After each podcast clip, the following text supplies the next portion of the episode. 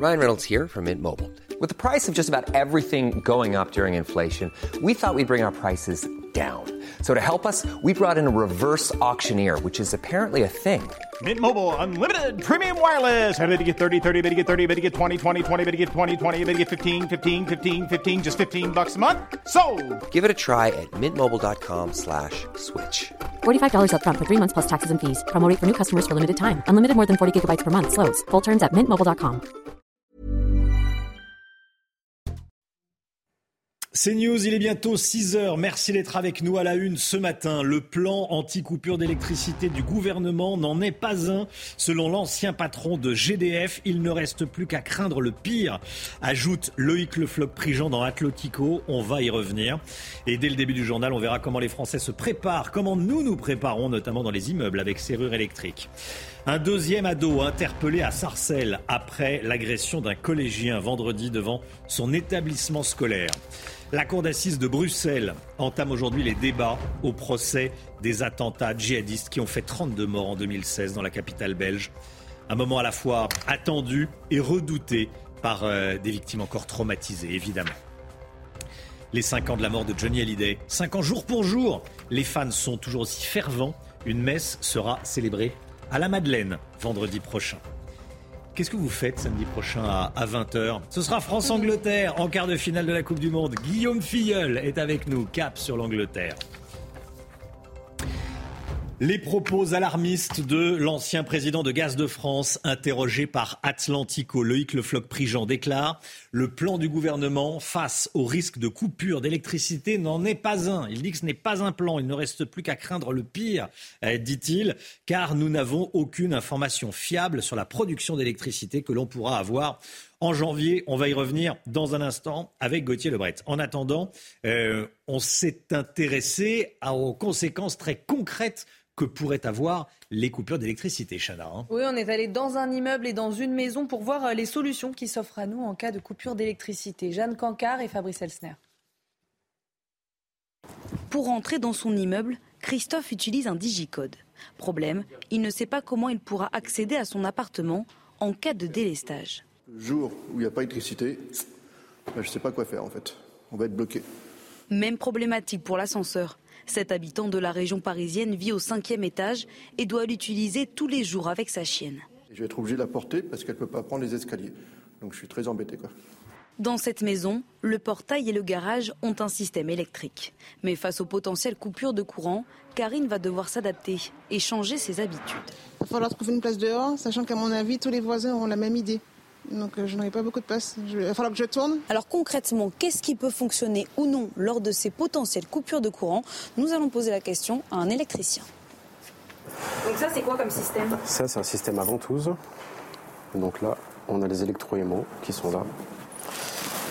En cas de coupure de courant, la porte restera ouverte. Il suffira de la pousser pour l'ouvrir. Si ce n'est pas un système à ventouse, ce sera un système à gâche électrique. Donc s'il n'y a pas d'électricité, il ne s'ouvrira pas. Il faudra tirer ça de l'intérieur pour pouvoir entrer. Et si on est à l'extérieur? Pas de solution. Concernant les ascenseurs et les portails électriques, impossible de les utiliser pendant les coupures. Pour anticiper, vous serez prévenu la veille d'un délestage qui peut durer au maximum deux heures. Et face au risque de coupure, le gouvernement a du mal à trouver le bon ton. Loïc Le Floch-Prigent, donc ancien patron de GDF, est ultra sceptique dans les colonnes d'Atlantico. Gauthier Lebret, il tire même à boulet rouge sur la politique du gouvernement. hein. Oui, il fait un parallèle avec euh, le Covid romain et vous savez euh, le tâtonnement du euh, gouvernement face eh bien à l'implosion des cas de Covid. Et ben là c'est pareil avec le risque de coupure d'électricité. Il dit on rejoue un peu le Covid dans cette histoire. En appeler aux efforts de Monsieur et de Madame tout le monde, c'est de la communication. Ce n'est pas une politique. On va le voir. Voilà, nous avons tout en main pour produire de l'électricité. Suffit de décréter l'ét- l'état d'urgence au lieu de pérorer sur le nombre de douches par jour et par personne.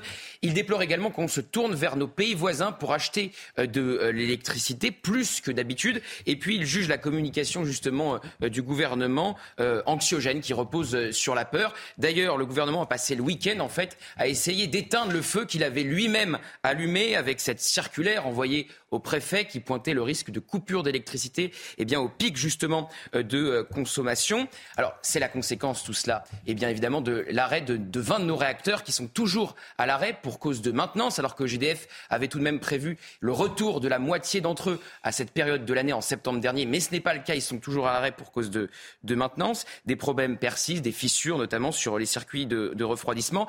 Résultat d'une politique de sous-investissement. Je vous rappelle qu'Emmanuel Macron voulait fermer 14 réacteurs en 2018. Depuis, il a fait euh, volte-face. Mais résultat, la centrale à charbon, par exemple, de Saint-Avold, en Moselle, vient euh, de redémarrer. Et le risque de coupure est bien réel, puisqu'en janvier prochain, nos centrales ne pourront pas fournir ce qu'elles produisent habituellement. Gauthier Lebret, merci beaucoup Gauthier. À 7h10, on sera avec un, un fournisseur d'électricité et de gaz, Julien Tchernia, cofondateur de K Water.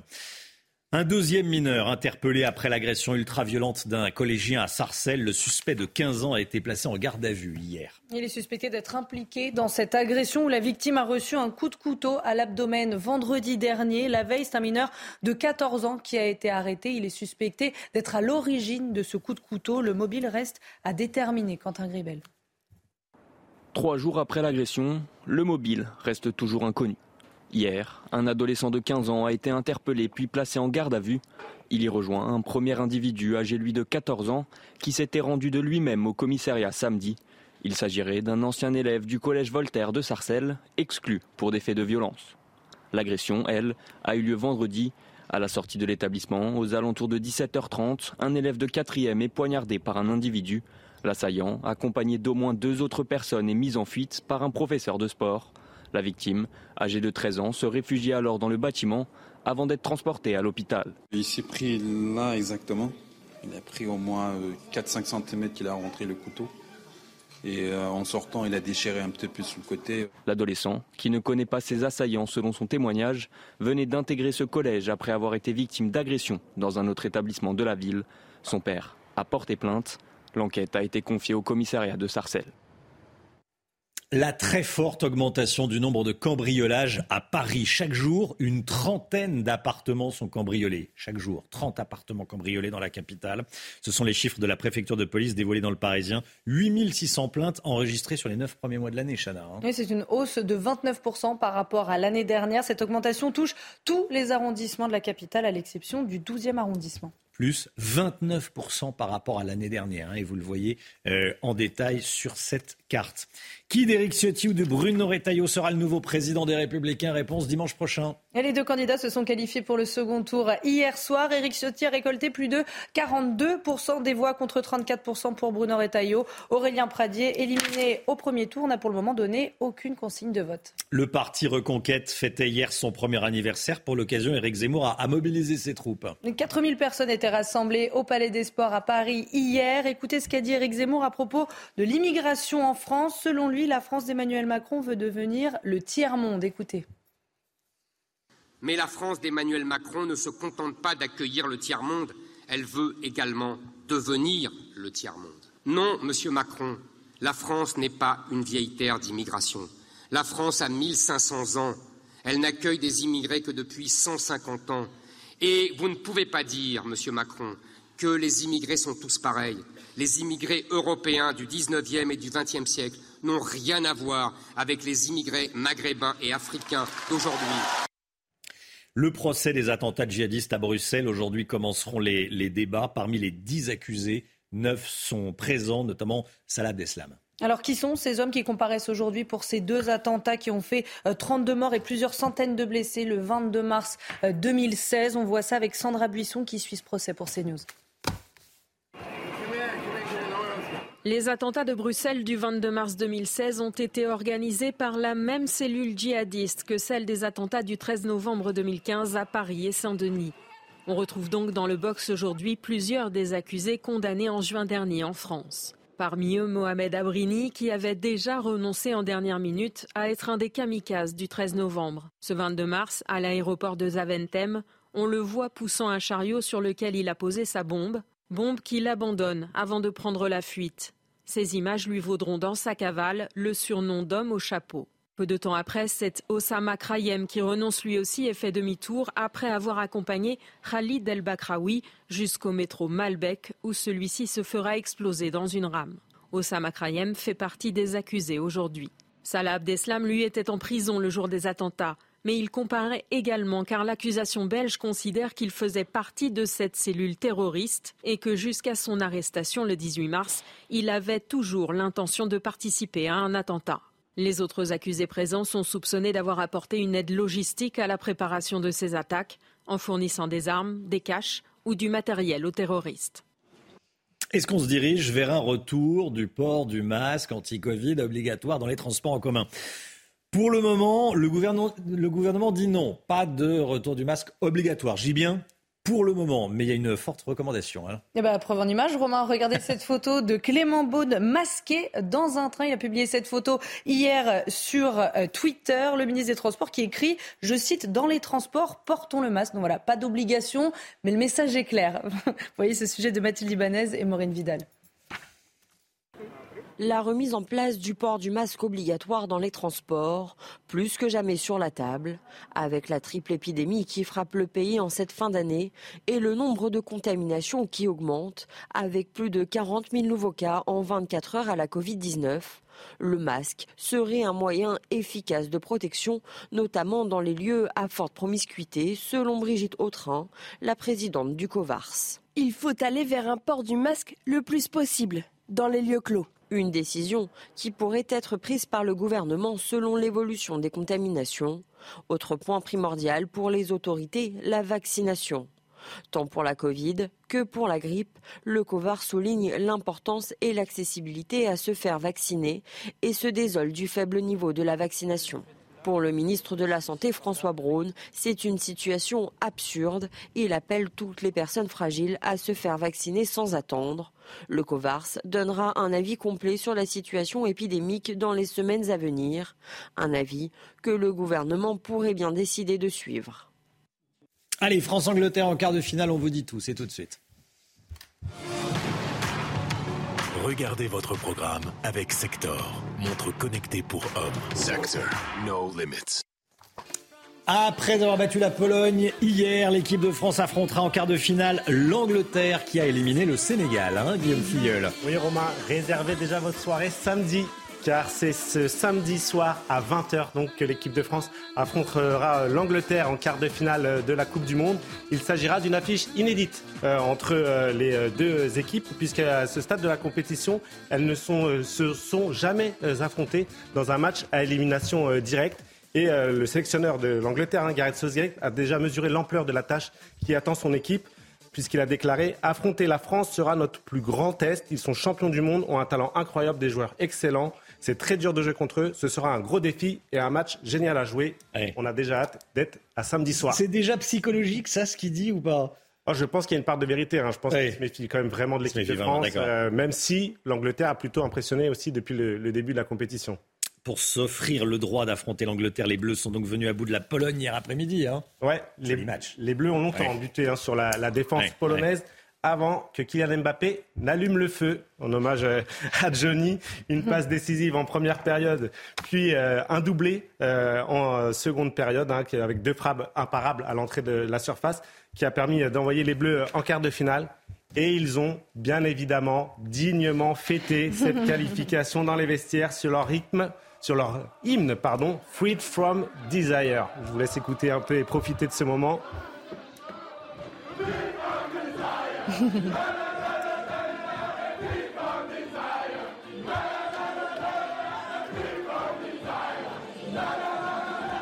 Dans un monde idéal, faudrait l'entendre encore trois fois. En quart, après les demi et après la finale. Puis pendant toutes les fêtes de Noël. Hein. Si vous savez pas quoi faire le 31, mettez un petit peu de gala, ça, vous animera la, soirée. L'une des matchs de l'une des images de ce match restera également Jules Koundé et ses chaînes en or. Hein. une scène pour le moins étonnante. Hein. On fait la 42e minute euh, hier soir lorsque Jules Koundé a été de prier par l'arbitre de retirer ces deux chaînes en or qui sont bien évidemment interdites sur, euh, sur un terrain. Pourquoi bien évidemment Parce que c'est dangereux. C'est dangereux, on peut accrocher, et c'est bien le blesser lui que blesser des, adversaires. Hmm. Donc cette scène a bien évidemment fait beaucoup marrer hein, sur les réseaux sociaux. Par contre, un petit peu moins euh, Didier Deschamps, qui n'a pas manqué de réprimander son joueur euh, après la rencontre.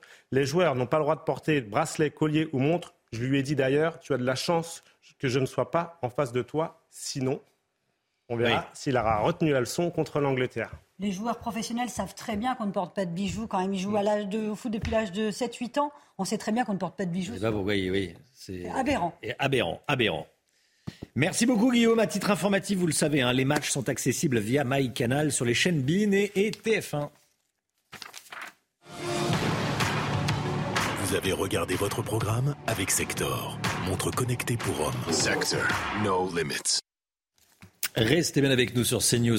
Il y a cinq ans, on apprenait et on vous apprenait la mort de Johnny Hallyday. On va euh, en parler tout au long de la, matinale et tout au long de la semaine. On sera d'ailleurs à 7h50 avec euh, Fabien Lecoeuvre. Et là, dans quelques instants, juste après la petite pause publicitaire, on ira à l'église de la Madeleine avant la messe de vendredi prochain. A tout de suite. C'est News, il est 6h15. Merci d'être avec nous. Dans un instant, on va revenir euh, et on va beaucoup parler ce matin des 5 ans de la mort de Johnny Hallyday. Euh, mais tout d'abord, le point info, Chanel Lousteau. Retour progressif à la normale ce matin dans les trains. Après trois jours de grève à la SNCF, trois TGV sur quatre doivent circuler aujourd'hui pour le dernier jour du mouvement des contrôleurs. La reprise totale du trafic est prévue demain. En revanche, la menace d'une grève pour les fêtes de Noël plane toujours. Se laver moins, mais mieux. C'est le conseil des dermatologues à condition de respecter certaines règles d'hygiène. Évidemment, trois quarts des Français se lavent entièrement tous les jours, ce qui pèse sur la facture énergétique et sur l'écologie. Alors il est conseillé de laver seulement les zones où la transpiration est la plus importante, comme les aisselles par exemple. Et puis bonne nouvelle, la famille de la légende du football brésilien, le roi Pelé, assure que son état de santé ne présente pas de risque. Depuis mardi, le monde du football retient son souffle. Pelé est hospitalisé à cause d'une infection pulmonaire et selon la presse locale, il aurait été admis en soins palliatifs. Cet après-midi s'ouvre le procès en appel de l'affaire des écoutes. Nicolas Sarkozy, son avocat et l'ancien haut magistrat Gilbert Azibert avaient été condamnés en mars 2021, Chana. Et tous les trois ont fait appel, ce qui suspend les sanctions. Euh, pour le moment, l'ancien président avait été condamné à un an de prison ferme pour corruption et trafic d'influence. Noémie Schulz. Le 1er mars 2021, pour la première fois, un ancien président de la République est condamné à un an de prison ferme et deux avec sursis. Malgré ses vives dénégations à la barre, Nicolas Sarkozy n'a pas réussi à convaincre les magistrats de son innocence. Lors de ce second procès devant la Cour d'appel de Paris, Nicolas Sarkozy devrait assister à toutes les audiences avec la volonté de se défendre une nouvelle fois des accusations de trafic d'influence et de corruption. En première instance, il avait dit sa colère, son indignation d'avoir été traîné dans la boue et son souhait d'être lavé de cette infamie. À la barre, il avait fermement nié l'existence d'un pacte de corruption avec son ami et avocat Thierry Herzog et le haut magistrat Gilbert Azibert. Mais les juges avaient estimé que Nicolas Sarkozy s'était servi de son statut d'ancien président pour gratifier un magistrat ayant servi son intérêt personnel. Le procès qui s'ouvre cet après-midi à 13h30 doit se terminer en fin de semaine prochaine. Le jugement ne sera ensuite pas rendu avant plusieurs mois. On est le 5 décembre et il y a 5 ans, jour pour jour, on apprenait la mort de Johnny Hallyday, le rocker de légende qui a laissé une marque indélébile dans l'esprit de, tous les Français, Jana, évidemment. Et comme chaque année, depuis sa mort, une messe d'anniversaire aura lieu euh, vendredi dans l'église de la Madeleine à Paris. On est allé à la rencontre de ces fidèles qui, vous allez voir, n'ont pas hésité à pousser la chansonnette. Régine Delfour et Florian Paume. Oh Marie, si tu savais tout le mal que l'on me fait. Marie, cette chanson de Johnny Hallyday résonnera vendredi dans l'église de la Madeleine comme onze autres de ses chansons. Pour Iliana et Pierre, leur présence à cette messe anniversaire est une évidence. Parce que c'est le taulier, c'est le plus grand. Moi, je suis une passionnée de musique et j'aime beaucoup Johnny et il mérite euh, cet hommage. C'est pour euh, se retrouver entre gens qui aiment Johnny et c'est toujours un moment magnifique de retrouver tous les fans de ce grand monsieur. Depuis le décès de celui qu'il appelle le Grand King, Alex a décidé d'honorer la mémoire de Johnny Hallyday. Il organise des événements à chaque date importante et pour ce cinquième anniversaire, Alex promet de nombreuses surprises ils vont vivre un, moment euh, avec beaucoup de frissons. Beaucoup de frissons parce que ça va être une messe grandiose, jamais célébrée par plusieurs euh, prêtres. Les frissons, vous, les vous allez les avoir parce que ça va être quelque chose de magique et majestueux à la mémoire de Hallyday. Se recueillir sur la tombe de Johnny à Saint-Barth n'est pas à la portée de tous les fans. Alors depuis le 9 décembre 2017, jour de ses obsèques, la Madeleine est devenue un lieu de recueillement, un choix accepté par l'Église. On vient ici comme un lieu de voilà pour pour dire euh, au fond notre amitié vis-à-vis euh, de Johnny, euh, le souvenir, la mémoire. On dit merci. Merci pour tout ce qu'il nous a donné, tout ce qu'il a apporté à ses fans, à, la musique. Les portes de la Madeleine ouvriront vendredi à 9h30. Le début de cette messe anniversaire est prévu à 10h30. Voilà, et à 7h50, on sera avec Fabien Lecoeuvre. Est-ce qu'il y aura des bûches sur la table de Noël? La réponse est oui. La question c'est à quel prix, Chana hein? Oui, puisqu'avec l'inflation, le hmm. prix de ce dessert essentiel aux fêtes de fin d'année euh, s'envole à tel point que certains pâtissiers ont décidé de faire une croix dessus cette année. Jean-Michel Decaze. Dans cette pâtisserie près de Nantes, on a l'œil rivé sur la température du four, mais aussi sur le prix des ingrédients. Pour les bûches de Noël, le beurre est passé de 6 à 11 euros le kilo. Pour que le prix n'explose pas, les recettes sont revisitées. On va peut-être moins partir dans, des, euh, dans de la bergamote, dans du, yuzu. On va plus revenir sur du basique pour maîtriser nos coûts. On a fait des décors un peu différents, euh, un peu moins des bûches un peu moins chargées, mais toujours aussi festifs. À quelques kilomètres, les patrons ont pris une décision radicale. On a fait le choix de pas en faire. Pas de bûches pour Noël. Les matières premières ayant augmenté en moyenne de 10% en plus du coût de l'énergie. Ici, on préfère proposer du pain bio pour les fêtes. La bûche, elle sera aux alentours de 5 euros, donc euh, ça fait quand même pour le consommateur euh, le prix d'une petite bûchette assez cher. 5 euros la part Oui, 5 euros la part. On préfère ne pas en faire plutôt que d'en jeter. Il faut mobiliser nos clients à commander. On va maîtriser nos pertes et puis on n'aura pas besoin de refaire cuire des demi-fours de biscuits. En moyenne, la part de bûche devrait augmenter de 9 à 10% par rapport à l'an dernier. Ça donne faim. Voilà, tout augmente. Tout augmente, donc les bûches de Noël augmentent également et, on doit s'adapter. Bon, 6h23, restez bien avec nous dans un instant. On va parler euh, de loyer, de revenus locatifs qui pourraient être nets d'impôts pour les retraités. C'est une proposition de la FNIM. Tout le détail et tous les détails avec le Mick Guillot. A tout de suite. Rendez-vous avec Pascal Pro dans l'heure des pros, du lundi au vendredi de 9h à 10h30. Le nouveau président de la Fédération nationale de l'immobilier, la FNAIM, propose que lorsqu'un propriétaire engage des travaux de rénovation, il ne paie plus d'impôts, écoutez, sur le revenu locatif, une fois qu'il sera à la retraite. Pourquoi cette proposition, le Guillot Et qu'est-ce que ça peut changer concrètement? Alors pourquoi cette proposition? Eh Bien parce qu'on a un manque de logements euh, sur le marché locatif et euh, le, programme de rénovation énergétique ne va rien arranger puisqu'il y a beaucoup de passoires thermiques qui ne pourront plus être louées. Donc l'idée euh, de Loïc Quentin, le nouveau président de la FNAM, qui va demain rencontrer le ministre du Logement et lui faire cette proposition, eh bien c'est tout simplement de proposer que les propriétaires qui rénovent leur logement ne payent plus d'impôts sur les loyers une fois à la retraite. Pour lui, c'est le moyen d'inciter ces propriétaires à rénover les logements tout en leur euh, permettant de bénéficier plus tard d'un complément de retraite net d'impôt. En clair, hein, on a fait le calcul rapide. Pour un loyer de 732 euros par mois, c'est la moyenne française. L'économie d'impôt serait d'un peu plus de 1750 euros sur l'année pour un retraité imposé à, 11%. On estime qu'il y a euh, entre 4 et 8 millions de logements qui sont des passoires thermiques qui ont besoin de ces rénovations. Euh, il y a des dispositifs qui existent, mais cette proposition permettrait, selon le président de la FNIM, d'apporter de l'oxygène au marché locatif qui en a bien besoin et un complément bienvenu également aux futurs retraités. C'était votre programme avec Samsonite Proxys. Légère, résistante, durable. Une nouvelle génération de bagages. Le temps, Alexandra Blanc, avec de la neige aujourd'hui. Et hop, France par brise. En cas de bris de glace, du coup, vous êtes à l'heure pour la météo avec France par brise et son prêt de véhicule. La météo avec des dizaines de voitures bloquées sur l'A75 hier en raison de la neige qui a fait son retour.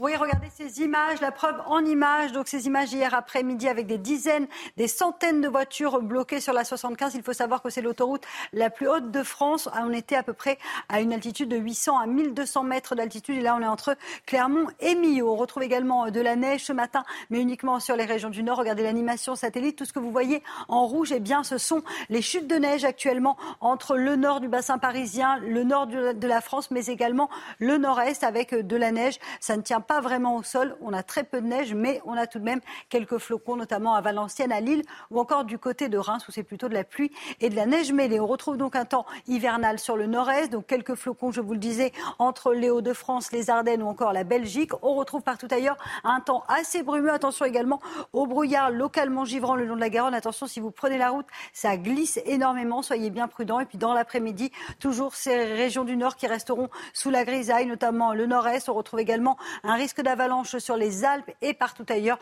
Quelques nuages, mais du grand beau temps dans le sud. Les températures, eh bien, s'il fait froid ce matin, hivernal 0 degré sur le nord, c'est pourquoi il y a d'ailleurs de la neige. En moyenne, moins 2 degrés à Toulouse, c'est pourquoi il y a des brouillards givrants. Et puis dans l'après-midi, température hivernale, 4 degrés à Paris, 3 degrés pour Lille et tout de même 19 degrés à Ajaccio. Contraste entre le nord et le sud. Et hop, France par brise. Malgré votre bris de glace, du coup, vous étiez à l'heure pour la météo avec France par brise et son prêt de véhicule. C'est News, il est 6h30. Bienvenue à tous. Merci d'être avec nous à la une ce matin. Leur fils a agressé une vieille dame à Cannes. Le maire de la ville a sanctionné la famille du délinquant et en échange, il a reçu des menaces de cette famille. Le récit dans ce journal. Des opérations chirurgicales annulées à cause de la cyberattaque à l'hôpital de Versailles, l'hôpital André Mignot. Le plan blanc a été déclenché. Ça bouge en Iran. La police des mœurs est dissoute, mais pas l'obligation de porter le voile islamique pour les femmes. Ils sont les deux vedettes de France-Pologne. Kylian Mbappé et Olivier Giroud, ils sont rentrés dans l'histoire, nous dira Guillaume Filleul avant le match France-Pologne. Et puis ce matin, on va prendre le large au Salon Nautique de Paris dans un instant. Augustin Donadieu porte de Versailles. A tout de suite, Augustin. La municipalité de Cannes, menacée par le père d'un délinquant, c'est le monde à l'envers. Il s'agit du père du mineur qui a agressé lâchement une grand-mère en août dernier. Le titulaire d'une place au marché de l'Aboca, l'homme s'est vu retirer son emplacement par la ville, une décision qui fait suite au comportement violent de son fils. Marine Sabourin et Augustin Donadieu. Après la condamnation de son fils, le père de l'un des deux mineurs qui a agressé une octogénaire à Cannes au mois d'août dernier s'est vu retirer l'attribution de sa place au marché de la Boca, dans la même ville. L'homme y occupait un emplacement une demi-journée par semaine. Elle lui a été retirée par la municipalité quelques jours après la décision de justice, une mesure prise à titre conservatoire, ajoute la mairie. D'après le cabinet du maire, le profil de l'adolescent interpelle. Expulsé de plusieurs établissements scolaires pour des faits d'agression et de violence, il a également fait l'objet d'une information préoccupante transmise en 2019 par l'un de ses établissements. La famille de l'individu doit quant à elle 61 000 euros à la caisse d'allocation familiale des Alpes-Maritimes, après des sommes indûment versées. En cause, l'oubli de déclaration de l'activité du père de famille. L'homme sera reçu lors d'une prochaine commission d'attribution pour une place au marché de l'avocat de Cannes. Mais la municipalité prévient, elle ne cédera ni aux pressions ni aux menaces de sa part et rappelle qu'il n'y a dans cette affaire qu'une seule victime à déplorer, l'octogénaire sauvagement agressé. Voilà, le, maire de Cannes punit la famille de, ce délinquant, ce, qui est a priori normal, euh, et la famille se rebelle. Euh, et menace la municipalité. Comme je le disais, c'est vraiment le, monde à l'envers. C'est pour ça que je voulais qu'on vous raconte cette histoire ce matin. Euh, l'hôpital de Versailles, au Chênay plus précisément, visé par une cyberattaque. Elle perturbe fortement l'activité hospitalière depuis samedi soir, Chana. Hein. Oui, l'accueil des patients est limité. Plusieurs ont dû être transférés vers des établissements voisins. Une affaire qui rappelle celle de l'hôpital de Corbeil-Essonne en août dernier. Euh, Quentin Gribel. Mise à l'arrêt du système informatique, déprogrammation de certaines activités, transfert préventif de patients. L'hôpital de Versailles fonctionne en mode de crise. Des soignants ont même dû être appelés en renfort. Le ministre de la Santé François Braun s'est rendu sur place. Faites le 15, appelez le SAMU. Le SAMU n'est pas touché par cette attaque. Appelez le SAMU qui vous dirigera vers les hôpitaux les plus à même de vous prendre en charge. C'est quand même du terrorisme qui met en danger potentiellement la vie des patients. Un type d'attaque qui se généralise. Fin août, c'est l'hôpital de Corbeil-Essonne qui était pris pour cible. Les cybercriminels demandaient une rançon de 10 millions de dollars. Leur objectif Revendre les données confidentielles des patients sur le dark web. Elles peuvent faire l'objet d'usurpation d'identité ou de chantage.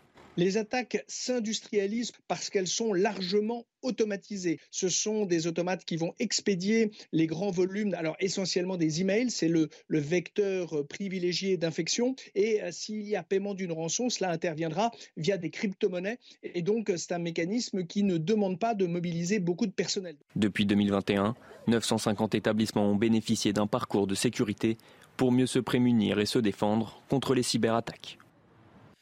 60% de la population pourrait subir des coupures de courant cet hiver. Pour suivre l'évolution de la consommation d'électricité en France, il faudra vous rendre sur l'application mobile EcoWatt, qui est la plus téléchargée en ce moment, Chana. Hein. Oui, elle vous alertera en temps réel si vous êtes concerné par une possible coupure. L'occasion pour nous de refaire un point sur le fonctionnement de cette application. Marine Sabourin. C'est l'application la plus téléchargée sur les téléphones portables ces derniers jours. EcoWatt permet de vous alerter en temps réel sur la consommation nationale d'électricité. En vert, tout va bien. En orange, le système électrique national est tendu. Il faut réduire votre consommation d'électricité. En rouge, attention, la situation est très tendue. L'économie d'électricité est indispensable pour éviter une coupure. Sur cet exemple, l'application indique que la situation va être compliquée entre 8h et 10h et 17h et 19h et que le risque de coupure est très élevé entre 19 et 21h. En cas de signal orange ou rouge, vous devrez donc réduire votre consommation en adoptant des gestes simples recommandés par EcoWatt. Parmi eux, baisser la température à 19 degrés, réduire l'utilisation de l'eau chaude ou encore couvrir les casseroles pour raccourcir le temps de cuisson. Chaque jour, aux alentours de 17 heures, vous pourrez également savoir si vous êtes concerné par ces délestages. Dans les prochains jours, des milliers de personnes pourraient se rendre sur l'application simultanément. Le gouvernement rassure, EcoWatt absorbera cette multitude de connexions. Voilà, et soyez là à 7h10. On sera avec Julien Tchernia, qui est fournisseur d'électricité, cofondateur de EK Water. Et on sera à 8h15 avec Agnès Pannier-Runacher, la ministre de la Transition énergétique. Elle sera l'invitée de Laurence Ferrari.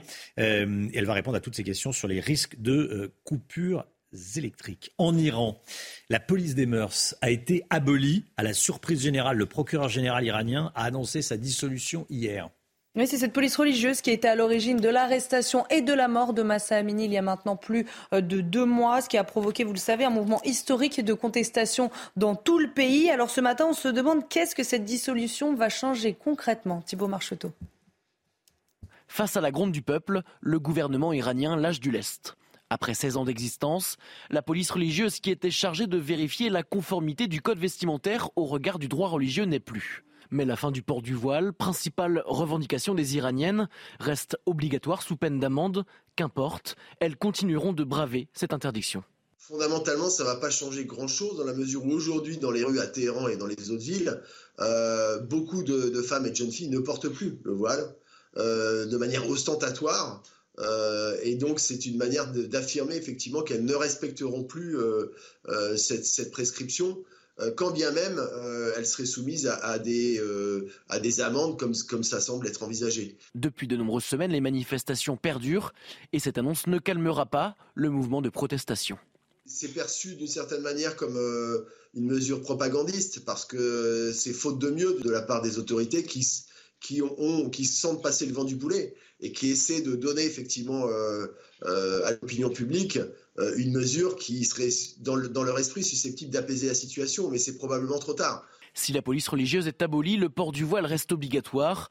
Les manifestants, eux, continuent de réclamer la chute complète du régime islamique. C'est News, il est 6h37, Johnny Hallyday. Il y a 5 ans, jour pour jour, on vous annonçait euh, dans la matinale de CNews, matinale exceptionnelle, bien sûr, le décès, la mort de Johnny Hallyday. La dépêche AFP était tombée à 2h44. C'est un urgent, comme on dit dans le jargon euh, journalistique. On l'a vu, l'urgent. Euh, la mort de Johnny Hallyday. Il est mort chez lui à, Marne-la-Coquette, il y a 5 ans jour pour jour. Il a euh, marqué évidemment la, musique française et pour l'occasion, on écoute du Johnny Hallyday. Là, c'est allumer le feu, bien sûr, et puis on, on le refait vivre. artistiquement parlant. Je vous propose d'écouter sa femme, Laetitia. Elle nous donne des, nouvelles des deux petites, les, deux filles, Jade et, Joy. leur papa leur manque tous les jours. C'est elles, ont une manière d'aborder le deuil différemment toutes les deux. Et euh, elles ont eu la chance, une chance incroyable de pouvoir avoir, tant de souvenirs avec leur papa. C'est un papa qui a été très très présent, qui a été, euh, qui a vraiment euh, partagé tellement de choses avec elles que ces souvenirs continuent de les nourrir tous les jours. C'est le plus beau cadeau qu'il leur ait fait, c'est ces souvenirs. Voilà, et j'entendais euh, dans un reportage de Régine Delfour hier sur, sur CNews, Johnny Rock, le sosie de, Johnny Hallyday qui, fait, qui donne des concerts un peu partout en France, qui disait Jean-Philippe Smet est mort, mais pas Johnny Hallyday. Je trouvais que c'était assez bien, assez bien résumé la, la situation. Allez, le sport, Olivier Giroud et Mbappé entrent dans l'histoire. Regardez votre programme avec Sector, montre connectée pour hommes. Sector, no limits. 3-1. 3-1, tranquille pour les, Français. L'équipe de France qui a battu la Pologne 3 buts 1 et qui sera donc opposée samedi prochain à l'Angleterre en quart de finale, Guillaume Filleul. Hein. Oui, tout à fait, Romain. France-Angleterre, c'est l'affiche hein, qui attend euh, les Bleus samedi soir pour une place en demi-finale euh, de la Coupe du Monde. L'Angleterre a facilement éliminé hier soir euh, le Sénégal 3 buts à 0, alors que un peu avant, dans l'après-midi, la France avait donc, elle, battu la Pologne 3 buts à 1. Et les Bleus ont su éviter le piège bolonais grâce notamment à un doublé de Kylian Mbappé et un but d'Olivier Giroud. Un but forcément particulier pour Giroud, Olivier Giroud, qui est devenu le meilleur buteur de l'histoire de l'équipe de France. C'est pas rien, hein et d'un qui fait effectivement 52 pour euh, Olivier Giroud, donc qui est devenu euh, le meilleur buteur, hein, comme vous le disiez, euh, mhm. Romain, de l'histoire de l'équipe de France, devant Thierry Henry, qui reste donc à 51 buts. On voit Griezmann 42, Michel Platini 41 et Karim Benzema 37. C'est tout simplement une performance remarquable hein, pour un joueur qui n'a pas toujours fait l'unanimité et qui a souvent même été euh, décrié, mais il a su faire preuve de persévérance pour battre ce record. Et Didier Deschamps a évidemment salué sa performance après le match. Ce n'est pas un record anodin, il était là même avant que je devienne sélectionneur. Alors bravo à lui, à sa longévité et à ses partenaires qui lui ont permis de marquer tous ses buts. Il a un statut à part, hein, Giroud. C'est le, c'est le sage. Un statut qui était fragilisé hein, avant la, Coupe du Monde. Il n'était pas sûr de participer, mais depuis, voilà, il a écrit l'histoire euh, de. Et Deschamps a bien fait de le, sélectionner. Autre joueur à briller, bien sûr, c'est Mbappé, Kylian Mbappé. Il est tout simplement l'homme de cette Coupe du Monde jusqu'à maintenant. Il est même euh, le meilleur buteur hein, de ce mondial avec 5 buts en seulement 4 matchs. Et il a surtout inscrit ses 8e et 9e buts en Coupe du Monde. C'est prodigieux. Hein. Il est le premier joueur de l'histoire à avoir marqué 9 buts en Coupe du Monde avant 24 ans, dépassant euh, le rappelé. Et il est bien parti pour faire euh, tomber euh, tous les records en équipe de France comme en Coupe du Monde. Mais avant, il rêve de remporter une deuxième Coupe du Monde consécutive. Cette Coupe du Monde est une obsession. C'est la compétition de mes rêves. J'ai la chance de la jouer. J'ai bâti ma saison sur cette compétition, que ce soit physiquement ou mentalement. Et j'ai envie de dire, tant mieux pour l'équipe de France. Vous avez regardé votre programme avec Sector, montre connectée pour hommes. Sector, no limits. Merci d'être avec nous. Bon courage si vous partez travailler. 6h42, une petite pause pub. Et juste après, on ira au Salon Nautique à Paris retrouver Augustin Donadieu. A tout de suite.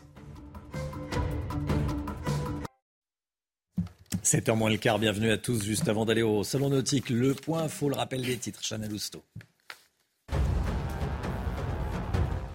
Ouverture du procès en appel de l'affaire des écoutes. Cet après-midi, Nicolas Sarkozy, son avocat et l'ancien magistrat Gilbert Azibert ont été condamnés en mars de l'année dernière. Tous les trois ont fait appel, ce qui suspend les sanctions pour le moment.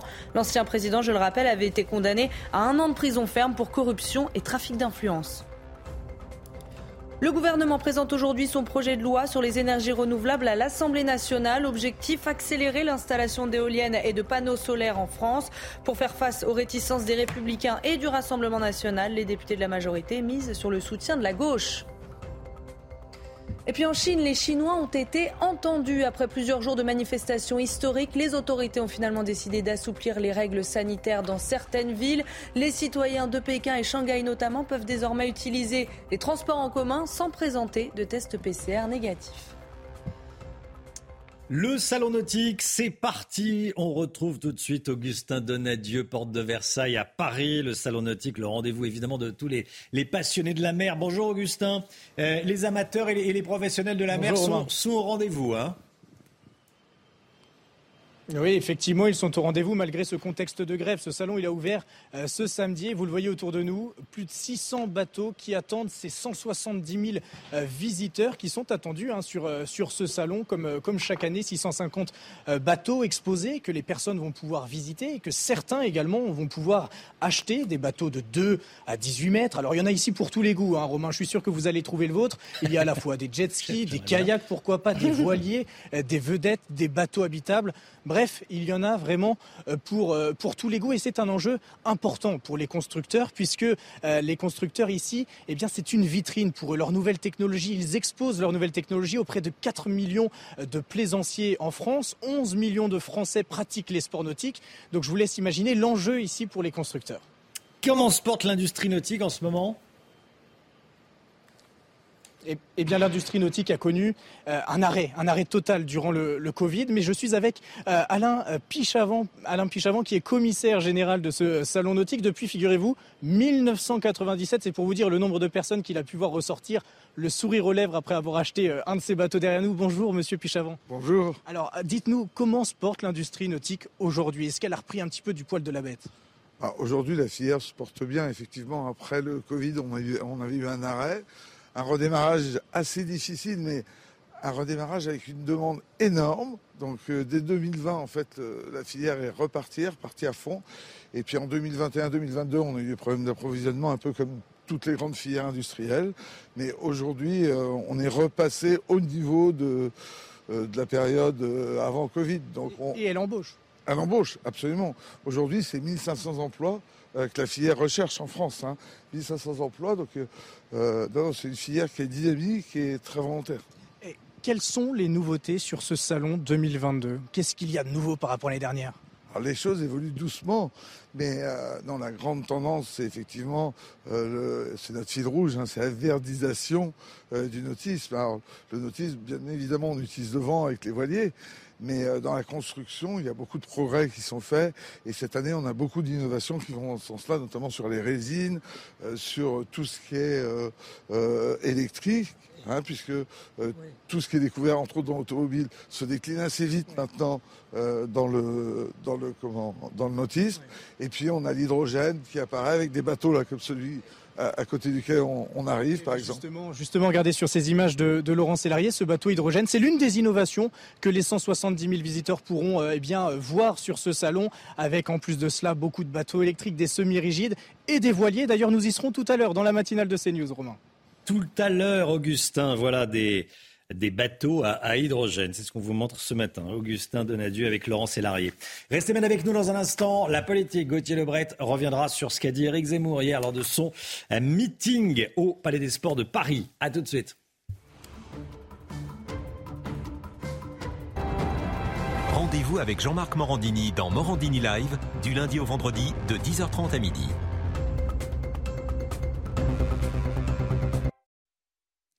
La politique avec vous, Gauthier Lebret. Éric Zemmour a fêté euh, le premier anniversaire de son parti Reconquête lors d'un meeting au Palais des Sports à Paris. Meeting devant 4000 personnes, Gauthier.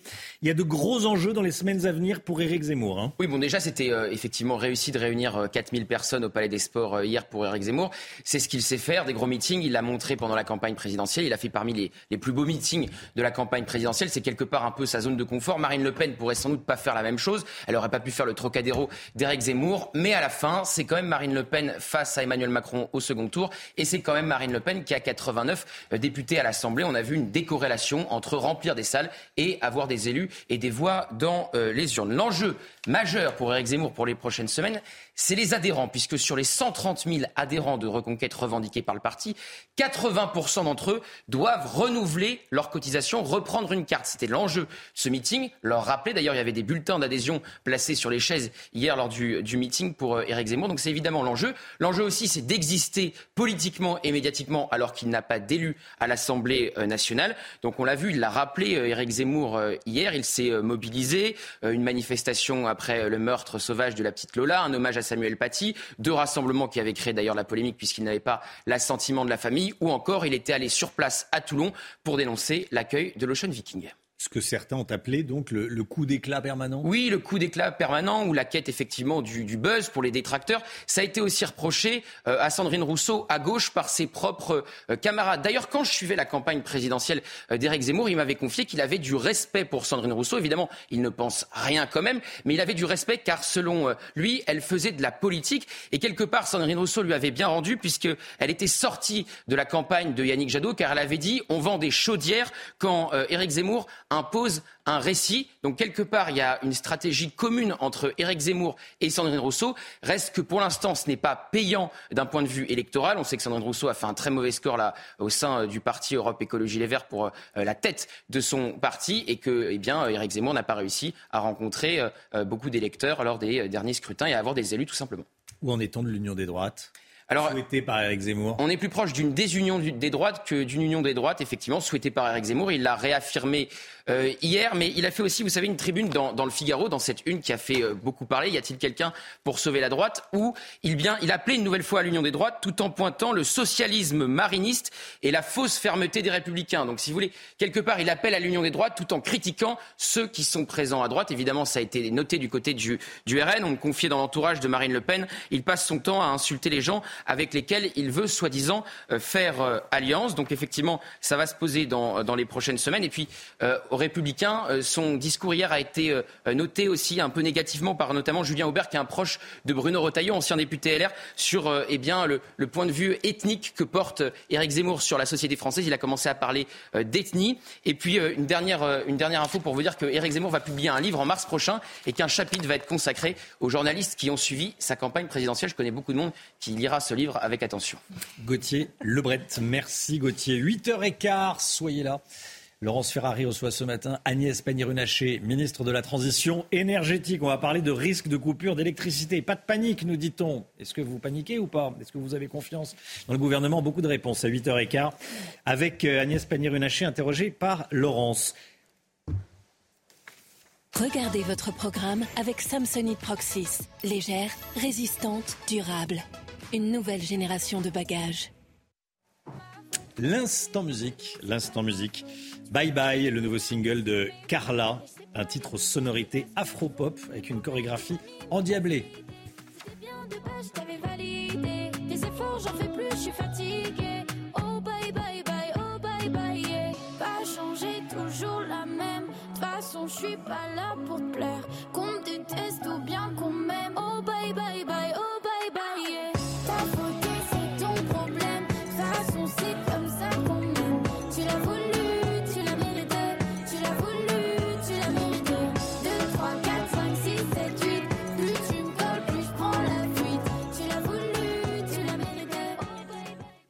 C'est votre programme avec Samsonite Proxys. Légère, résistante, durable.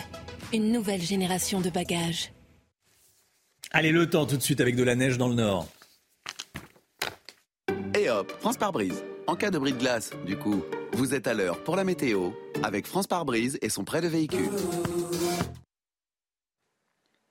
De la neige, de la neige. Attention, ce matin, il neige sur le nord et sur l'est du pays. On est prudent si on prend la route. Hein. Oui, on est bien prudent. Et puis regardez ces images hier du côté de la Lozère avec donc la plus grande prudence qui a été recommandée. On a eu localement jusqu'à 20 cm de neige en Lozère. Évidemment, les automobilistes ont été particulièrement surpris, notamment sur l'A75. Alors aujourd'hui, la Lozère n'est pas concernée par un épisode neigeux. En revanche, le nord du pays l'est. On va le regarder sur l'animation satellite avec en rouge, eh bien, ces chutes de neige actuellement. Il ne neige pas beaucoup on a seulement une petite floconnade, mais on a actuellement euh, quelques flocons de neige entre le nord, les Ardennes ou encore en allant euh, vers les régions de l'Est. On a eu de la neige ce matin à Valenciennes, à Lille ou encore du côté de Reims où c'était plutôt de la pluie et neige mêlée. On retrouve également quelques flocons actuellement euh, sur le département de la Seine-et-Marne. Donc un petit épisode neigeux en pleine actuellement sur le nord et sur l'est du pays. Partout ailleurs, eh bien, un temps assez brumeux, assez nuageux. Attention également au brouillard localement givrant le long de la Garonne. Et puis dans l'après-midi, dissipation des brouillards, conséquence du soleil dans le sud, toujours un temps mitigé euh, sur le nord-est, risque d'avalanche également en montagne, le tout dans les températures hivernales. Il fait froid ce matin, moins 2, moins 3 degrés sur les régions centrales, moins 4 degrés dans l'Aveyron, seulement moins 1 degré euh, pour la région lilloise. Et puis dans l'après-midi, on reste toujours en dessous des normales, 3 degrés pour Lille ou encore du côté de Strasbourg et seulement 6 degrés à Lyon. La grisaille devrait persister. Suite du programme, le froid va se maintenir tout au long de la semaine avec un temps bien nuageux sur le nord Et hop, France par brise. Malgré votre bris de glace, du coup, vous étiez à l'heure pour la météo avec France par brise et son prêt de véhicule. C'est News, 6h59, merci d'être avec nous. Écoutez bien, le plan anti-coupure d'électricité du gouvernement n'en est pas un. Selon l'ancien patron de GDF, il ne reste plus qu'à craindre le pire, ajoute Loïc Lefloc-Prigent dans Atlantico. On va y revenir avec Gauthier Lebret dans un instant. Et dès le début du journal, on verra comment nous nous préparons face à ces coupures d'électricité, notamment dans les immeubles, avec serrure électrique. Dans un instant, on sera également avec Julien Tchernia, cofondateur de EK Water. Un deuxième adolescent interpellé à Sarcelles après l'agression d'un collégien vendredi devant son établissement scolaire.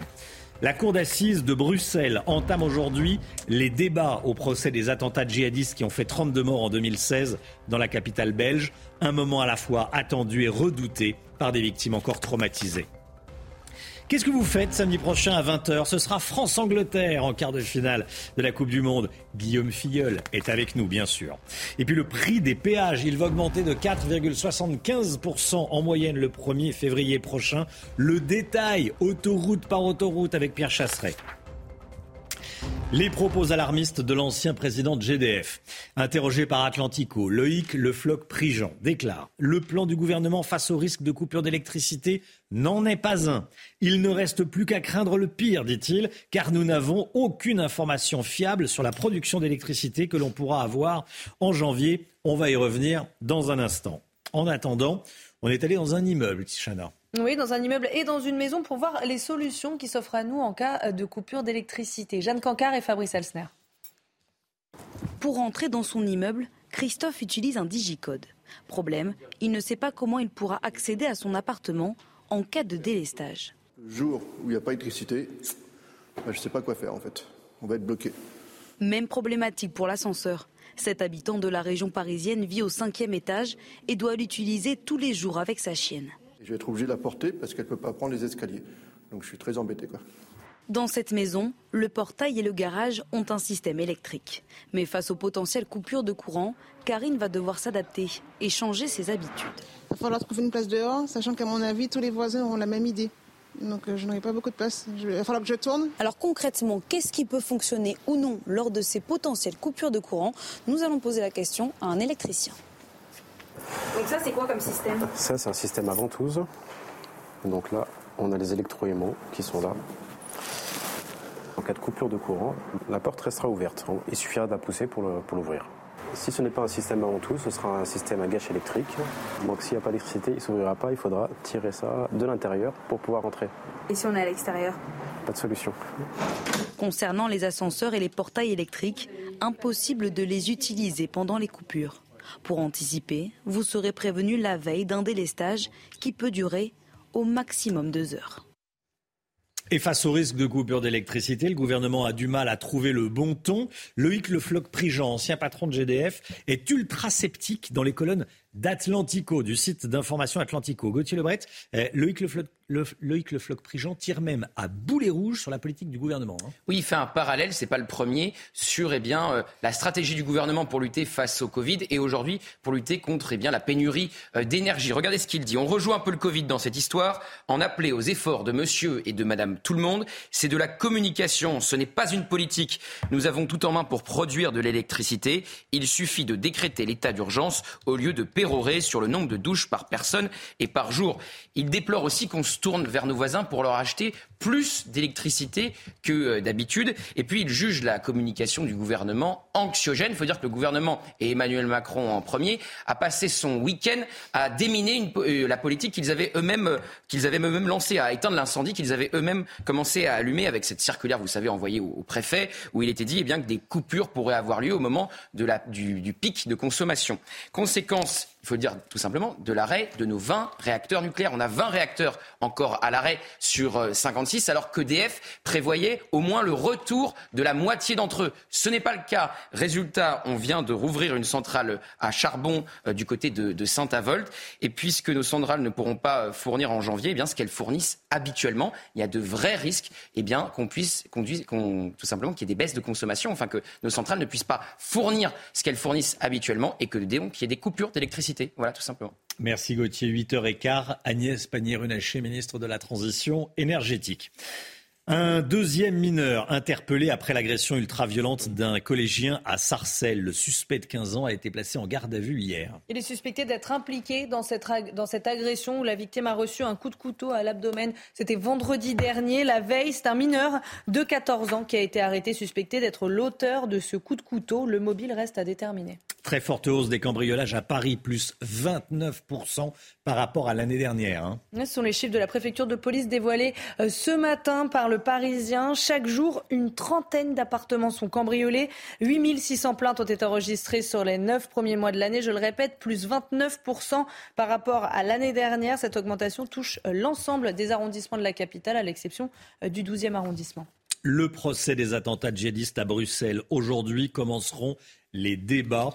Parmi les dix accusés, neuf seront présents, notamment Salah Abdeslam. Alors, qui sont ces hommes qui comparaissent aujourd'hui pour euh, ces deux attentats qui ont fait 32 morts et plusieurs centaines de blessés? C'était le 22 mars 2016. On voit ça avec Sandra Buisson qui suit ce procès pour CNews.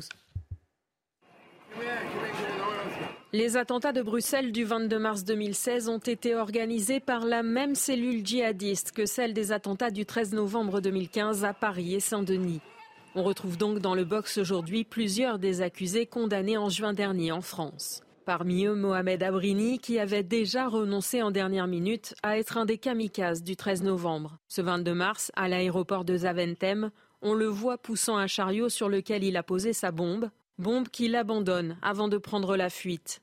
Ces images lui vaudront dans sa cavale le surnom d'homme au chapeau. Peu de temps après, c'est Osama Krayem qui renonce lui aussi et fait demi-tour après avoir accompagné Khalid El Bakraoui jusqu'au métro Malbec où celui-ci se fera exploser dans une rame. Osama Krayem fait partie des accusés aujourd'hui. Salah Abdeslam, lui, était en prison le jour des attentats. Mais il comparait également car l'accusation belge considère qu'il faisait partie de cette cellule terroriste et que jusqu'à son arrestation le 18 mars, il avait toujours l'intention de participer à un attentat. Les autres accusés présents sont soupçonnés d'avoir apporté une aide logistique à la préparation de ces attaques, en fournissant des armes, des caches ou du matériel aux terroristes. Voilà, et on sera en direct de Bruxelles à 8h30. Le sport tout de suite avec France-Angleterre. C'est l'affiche du quart de finale samedi prochain à la Coupe du Monde. On en parle avec Guillaume Filleul. Regardez votre programme avec Sector, montre connectée pour hommes. Sector, no limits. Ça sera donc face à l'Angleterre, Guillaume. Oui, Romain, si vous n'avez pas encore euh, réservé votre soirée samedi, pensez à le faire très vite, hein, parce que c'est euh, samedi soir à 20h que l'équipe de France euh, affrontera l'Angleterre en quart de finale. Il s'agira d'une affiche inédite hein, entre les deux équipes. puisqu'elles ne se sont jamais affrontées dans, une, dans un match à élimination directe. Et les sélectionneurs de l'Angleterre, Gareth Southgate, Southgate pardon, a mesuré l'ampleur de la tâche qui attend son équipe puisqu'il a déclaré euh, après la victoire contre le Sénégal Affronter la France sera notre plus grand test. Ils sont champions du monde, ont un talent incroyable, des joueurs excellents. C'est très dur de jouer contre eux. Ce sera un gros défi et un match génial à jouer. Le rendez-vous est pris samedi soir donc. Oui, pour s'offrir le droit d'affronter les Anglais samedi soir prochain et aller en quart, il a fallu battre les Polonais hier après-midi. 3 oui, les 3-1 et les Bleus ont euh, longtemps euh, buté sur la défense polonaise avant que Kylian Mbappé euh, n'allume le feu. C'est lui qui est à l'origine du premier but, hein, puisqu'il délivre une passe décisive euh, à destination d'Olivier euh, Giroud, avant d'inscrire un doublé en fin de match, une frappe puissante sous la barre, puis un second but dans les arrêts de jeu, dans le même style à peu près, en pleine lucarne. Et voilà la France qualifiée pour les quarts de finale. Et les Bleus ont bien évidemment fêté dignement cette qualification dans les vestiaires sur leur rythme From Desire, appelé à être le tube de cet hiver. Hein.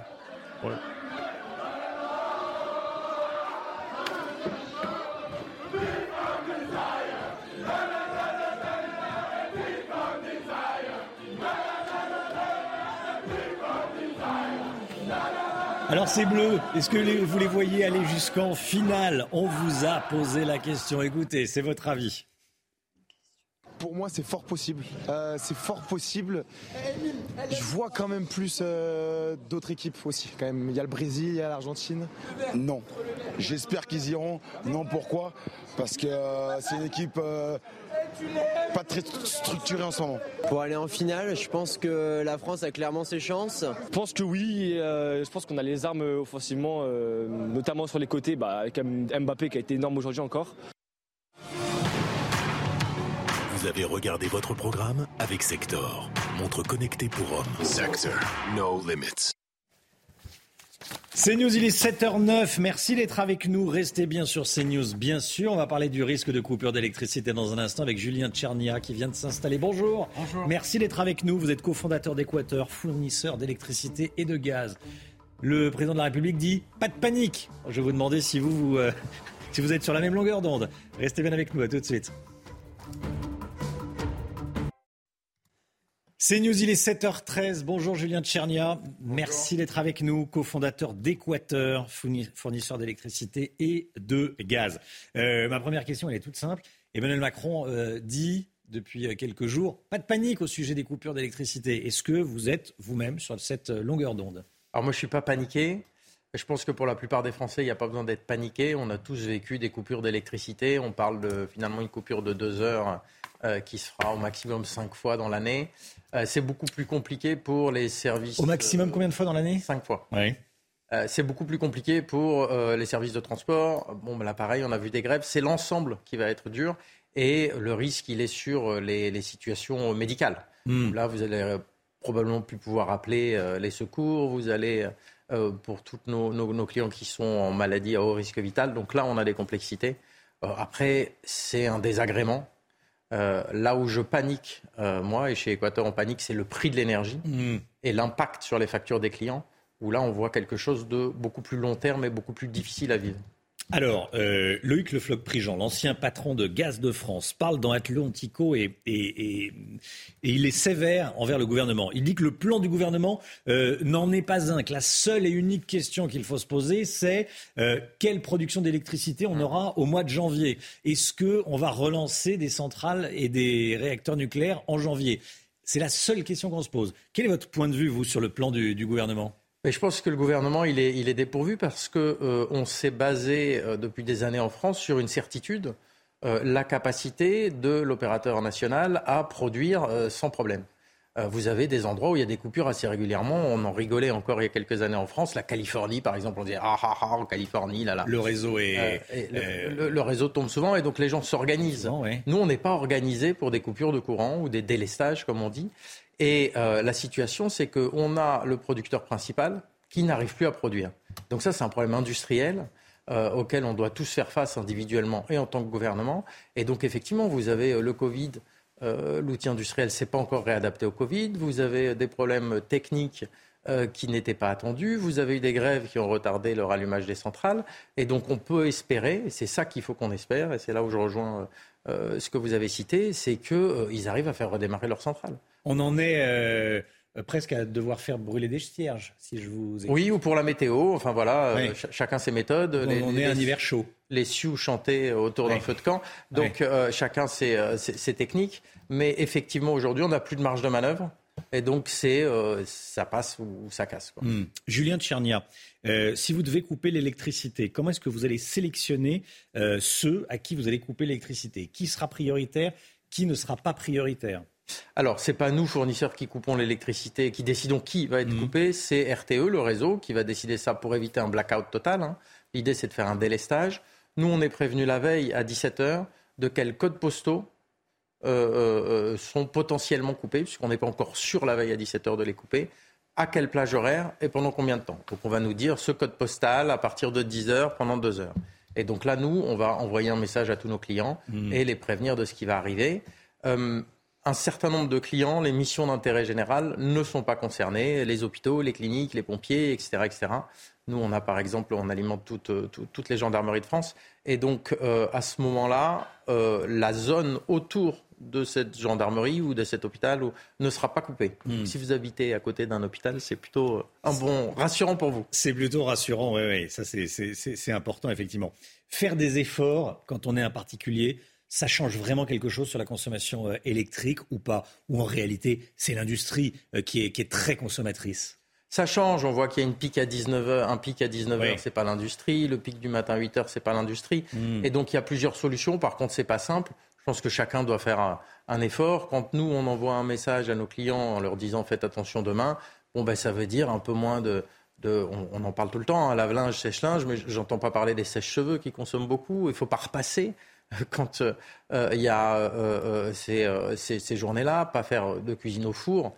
Euh, pas, de, pas de fer à repasser, pas de sèche-cheveux, pas de qu'on appelle les grilles là, les, chauffages électriques un peu à réduire la température. Beaucoup. Les réduire, la température. Réduire, Pas de four. Euh, pas, de, pas d'induction, pas de plaque électrique. Euh. Alors malheureusement, parce que moi j'aime bien cuisiner, mais le micro-ondes consomme moins qu'un four ou qu'une plaque électrique. Donc plutôt le micro-ondes Plutôt le micro-ondes ces jours-là.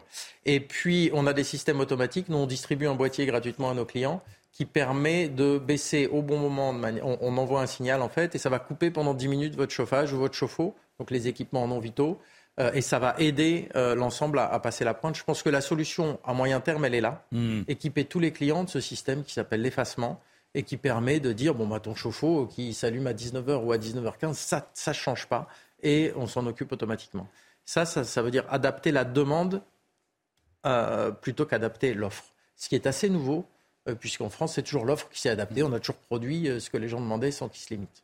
Merci beaucoup Julien Tchernia. C'est quand même fou qu'on en soit à parler de coupure d'électricité en France, alors qu'on a 56 réacteurs nucléaires, qu'on a accessoirement payé euh, excessivement cher et qu'on en est à, se dire, bah, tiens, comment on va faire pour passer l'hiver On n'a pas d'électricité.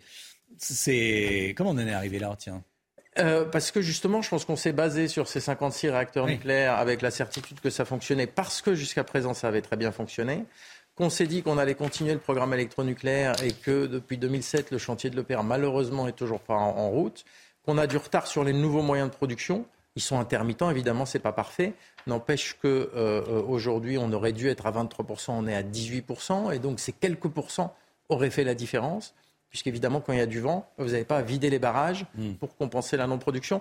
Donc il y a un retard qui a été pris en France sur le niveau de moyens de production.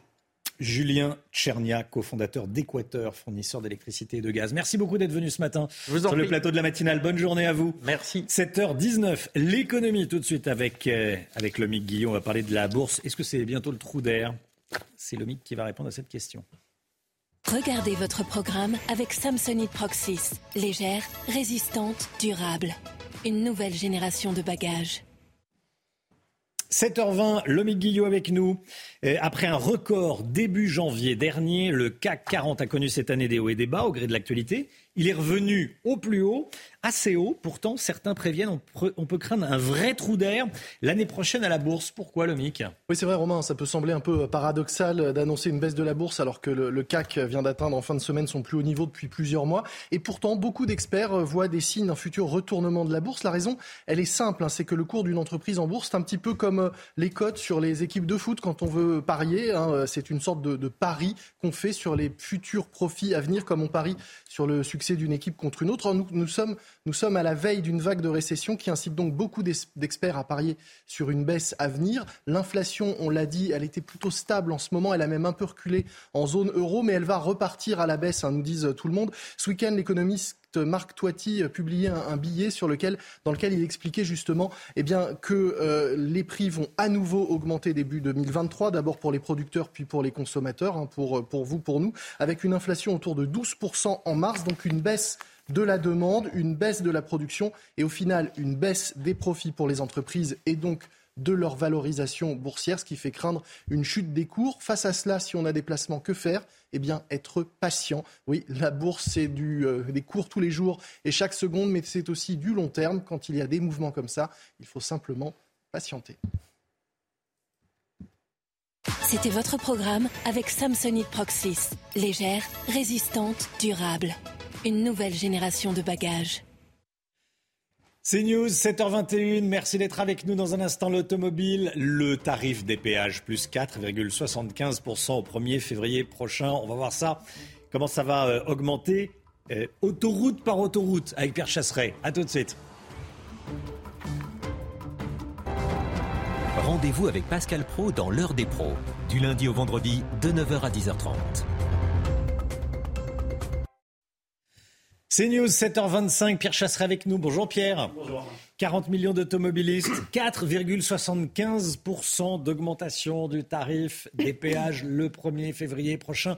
En moyenne, Pierre, en moyenne, vous avez le détail. Hein Ouais, c'est la plus forte augmentation sur les dix dernières années, par exemple. Pourquoi? Alors, on va expliquer. C'est parce que les, la mécanique des contrats qui lient les sociétés d'autoroutes à l'État a été établie sur un principe les sociétés d'autoroutes peuvent euh, répercuter entre 75 et 85% de l'inflation, selon les réseaux routiers, dans les tarifs d'augmentation des péages qui interviennent au 1er février de l'année d'après. Ça veut dire concrètement, mmh. avec une, une inflation à plus de 6% cette année, calculée à plus de 6 cette année, on se retrouve avec cette augmentation à 4,75% Attention, ça fait mal quand même. 4,75% hein. on va le ressentir. Oui, l'augmentation est, la même sur toutes les autoroutes? Eh bien, pas tout à fait. Alors, j'ai cherché réseau par réseau, chacun son, connaît son réseau d'autoroute. Quand vous allez vers l'ouest, par exemple, là vous êtes plutôt euh, sur, euh, euh, sur Vinci, sur le groupe Vinci. Dans le sud, vous avez d'autres sociétés d'autoroute. Vous voyez, c'est pas uniforme. On retrouve quand même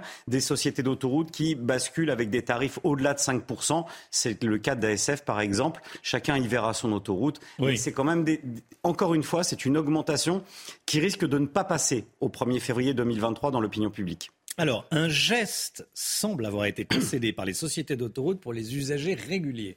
Ça, c'est plutôt pas mal. Décidément. Ça, c'est plutôt pas mal. Ah, j'ai du mal, moi, quand il s'agit d'augmentation des tarifs.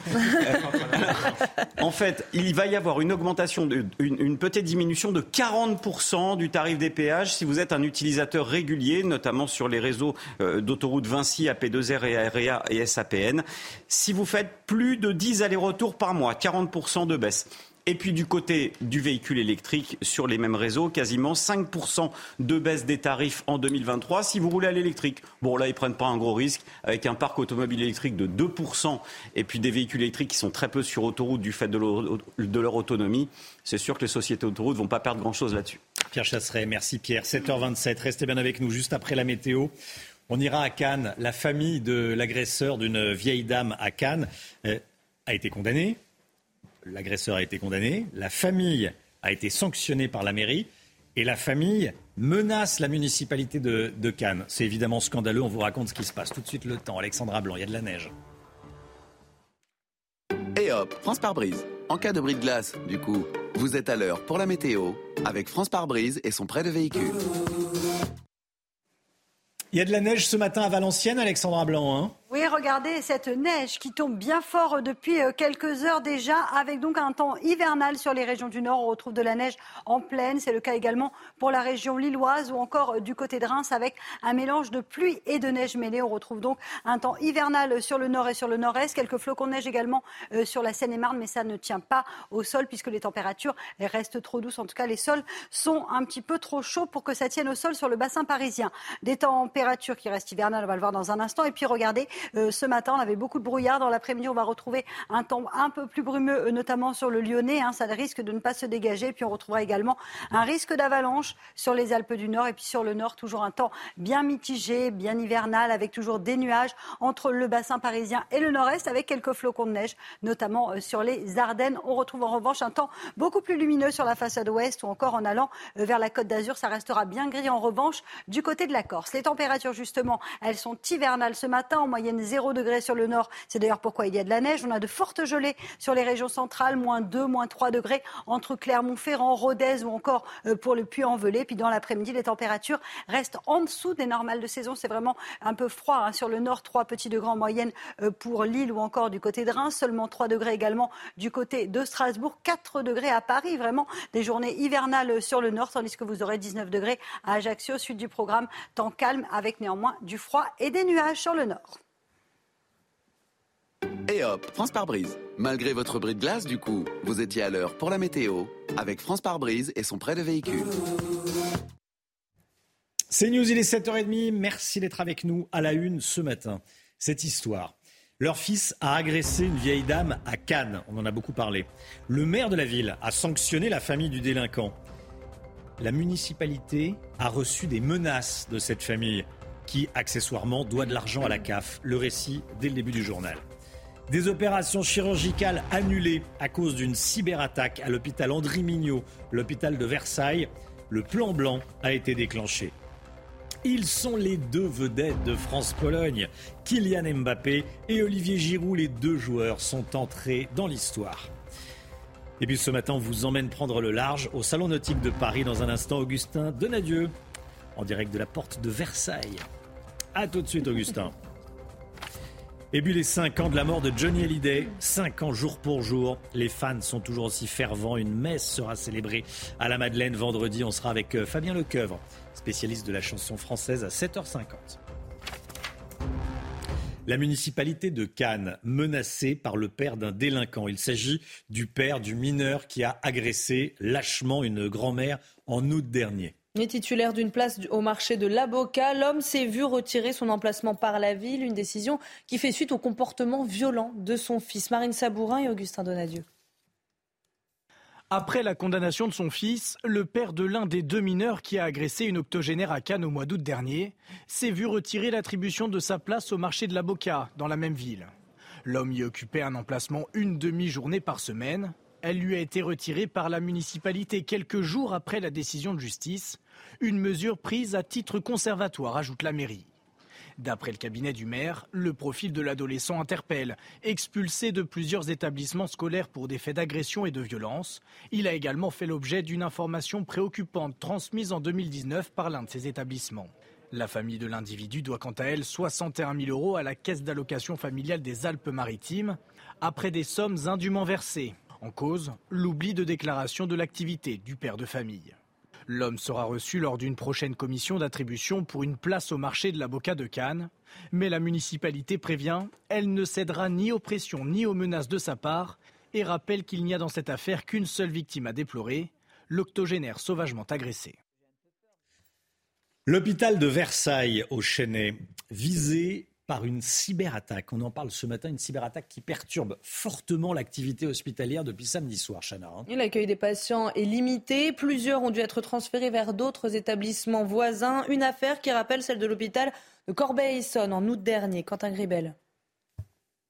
Mise à l'arrêt du système informatique, déprogrammation de certaines activités, transfert préventif de patients. L'hôpital de Versailles fonctionne en mode de crise. Des soignants ont même dû être appelés en renfort. Le ministre de la Santé, François Braun, s'est rendu sur place. Faites le 15, appelez le SAMU. Le SAMU n'est pas touché par cette attaque. Appelez le SAMU qui vous dirigera vers les hôpitaux les plus à même de vous prendre en charge. C'est quand même euh, du terrorisme qui met en danger potentiellement la vie des patients. Un type d'attaque qui se généralise. Fin août, c'est l'hôpital de Corbeil-Essonne qui était pris pour cible. Les cybercriminels demandaient une rançon de 10 millions de dollars. Leur objectif revendre les données confidentielles des patients sur le dark web. Elles peuvent faire l'objet d'usurpation d'identité ou de chantage. Les attaques s'industrialisent parce qu'elles sont largement automatisées. Ce sont des automates qui vont expédier les grands volumes, alors essentiellement des emails, c'est le, vecteur privilégié d'infection. Et euh, s'il y a paiement d'une rançon, cela interviendra via des crypto-monnaies. Et donc, c'est un mécanisme qui ne demande pas de mobiliser beaucoup de personnel. Depuis 2021, 950 établissements ont bénéficié d'un parcours de sécurité pour mieux se prémunir et se défendre contre les cyberattaques. Les risques de coupure d'électricité, on est nombreux à se poser beaucoup de questions. La ministre de la Transition énergétique, Agnès Pannier-Runacher, sera l'invitée de Laurence Ferrari à 8h15 ce matin. Et en attendant, on s'intéresse à l'application EcoWatt, application la plus téléchargée dernièrement. C'est elle qui vous alertera en temps réel si vous êtes concerné par une possible coupure de courant. Marine Sabourin. C'est l'application la plus téléchargée sur les téléphones portables ces derniers jours. EcoWatt permet de vous alerter en temps réel sur la consommation nationale d'électricité. En vert, tout va bien. En orange, le système électrique national est tendu. Il faut réduire votre consommation d'électricité. En rouge, attention, la situation est très tendue. L'économie d'électricité est indispensable pour éviter une coupure. Sur cet exemple, l'application indique que la situation va être compliquée entre 8h et 10h et 17h et 19h et que le risque de coupure est très élevé entre 19 et 21h. En cas de signal orange ou rouge, vous devrez donc réduire votre consommation en adoptant des gestes simples recommandés par EcoWatt. Parmi eux, baisser la température à 19 degrés, réduire l'utilisation de l'eau chaude ou encore couvrir les casseroles pour raccourcir le temps de cuisson. Chaque jour, aux alentours de 17h, vous pourrez également savoir si vous êtes concerné par ces délestages. Dans les prochains jours, des milliers de personnes pourraient se rendre sur l'application simultanément. Le gouvernement rassure, EcoWatt absorbera cette multitude de connexions. Les Bleus se sont imposés face aux Polonais hier. Doublé de Kylian Mbappé, but d'Olivier Giroud qui entre dans l'histoire. Il est devenu le meilleur buteur de l'histoire de l'équipe de France, Olivier Giroud, devant Thierry Henry, avec désormais avec 52 buts en bleu. Et Kylian Mbappé est le meilleur buteur de ce mondial, rien que ça, avec déjà 5 buts en seulement 4 matchs. Il est le, premier joueur à avoir marqué 9 buts en Coupe du Monde avant 24 ans, dépassant le roi Pelé. Allez, on part euh, à présent au, Salon Nautique, retrouver Augustin Donadieu. Augustin Donadieu, en direct de la porte de Versailles, vous êtes sur un voilier unique au monde. Hein vous êtes plutôt dans le voilier que sur le voilier. Je suis pas dans un hôtel, je suis oui, je suis, suis pas dans un hôtel, je suis bel et bien dans la cabine d'un voilier, un First 44, plus de 14 mètres avec euh, tout le confort moderne. Trois euh, cabines doubles comme celle-ci, deux salles de bain, un grand salon que vous allez voir sur ces images de euh, Laurent Sélarié et ce First 44 de Beneteau présente trois innovations majeures. Une première mondiale, regardez, ça se situe juste sous euh, nos pieds, sous ce plancher eh bien, rendu transparent hein, pour ce salon nautique 2022. Des batteries, puisque ce voilier, il est bel et bien euh, hybride électrique. Et c'est une première mondiale. D'ailleurs, nous sommes avec Yann Maslow, je vous en prie. Merci d'être avec nous euh, ce matin sur, sur CNews. Racontez-nous, qu'est-ce que sont ces trois innovations sur ce voilier? Oui, ben important. D'abord, un, virage important du groupe Beneteau vers une, plaisance éco-responsable, avec l'élément principal du bateau, la coque, sur lequel nous avons utilisé pour la première fois au monde une résine entièrement recyclable, donc ça constitue la coque. À la fin de vie du bateau, on va savoir recycler cette résine et la réutiliser pour faire de nouveaux bateaux, donc c'est un point important. Le deuxième point, vous l'avez dit, la propulsion électrique. Ça, ça offre un confort extraordinaire à l'utilisateur parce que c'est silencieux, mais aussi quand vous êtes au mouillage, vous avez un parc de batterie qui vous donne une autonomie d'environ une semaine sans avoir à démarrer un moteur ou à recharger le bateau. Donc c'est un grand confort. Et troisième point, on a remplacé euh, le pont en teck avec le teck qui est, un arbre originaire de Birmanie et malheureusement la Birmanie ne replante pas. On l'a remplacé par un, qui est un bois africain qui est, dans des, forêts qui sont replantées. Donc voilà, c'est trois grosses innovations et un virage important pour notre économie. C'est une première mondiale. D'ailleurs, ce moteur électrique, je vous l'assure, il, apporte un confort acoustique indéniable. Vous pouvez naviguer même sans vent, du coup, avec ce moteur électrique, et vous pouvez dormir tranquillement dans ces euh, trois cabines doubles juste autour de nous. Ce virage écologique, plusieurs constructeurs l'ont pris, notamment un constructeur de, oui, un constructeur de semi-rigide, semi-rigide 100% électrique. C'est à quelques mètres de ce First 44. Et d'ailleurs, ce constructeur en a déjà vendu quelques-uns. Merci beaucoup, Augustin. Disons que ça fait, ça fait rêver. C'est magnifique. Merci beaucoup. Euh, dans un instant, l'économie. Euh, c'est une proposition faite par le président, le nouveau président de la FNIM. Exonérer d'impôts les revenus locatifs des retraités qui rénovent les logements qu'ils mettent en location. Qu'est-ce que ça va changer très concrètement et quelle est cette proposition? On verra ça avec Lomé Guillot dans quelques minutes. À tout de suite. 8h moins le quart, bienvenue à tous. Bon courage si vous partez travailler l'éco tout de suite, l'économie, avec une proposition choc concernant l'immobilier. C'est tout de suite. Regardez votre programme avec Samsonite Proxys. Légère, résistante, durable. Une nouvelle génération de bagages. Le nouveau président de la FNAIM propose que lorsqu'un propriétaire engage des travaux de rénovation, il ne paie plus d'impôts sur le revenu locatif une fois qu'il sera à la retraite. C'est intéressant. Alors pourquoi cette proposition, le mec Guillaume, déjà, petit 1, et qu'est-ce que ça peut changer concrètement? Oui, alors Romain, effectivement, euh, Loïc Quentin, c'est de nouveau le président de la FNIM. Il va rencontrer demain le ministre du Logement et il compte lui proposer cette mesure, donc que euh, les retraités soient euh, exonérés d'impôts, ne payent pas d'impôts sur le revenu locatif quand ils seront à la retraite. C'est pour inciter en réalité les propriétaires à rénover leur logement tout en leur permettant de bénéficier plus tard d'un complément de retraite net d'impôts. Parce qu'en clair, hein, aujourd'hui, pour un loyer de 732 euros par mois, c'est la moyenne française, on paye 1750 euros d'impôts sur sur l'année quand on est imposé à 11%. Donc ça permettrait quand même une réelle économie pour les, les futurs retraités.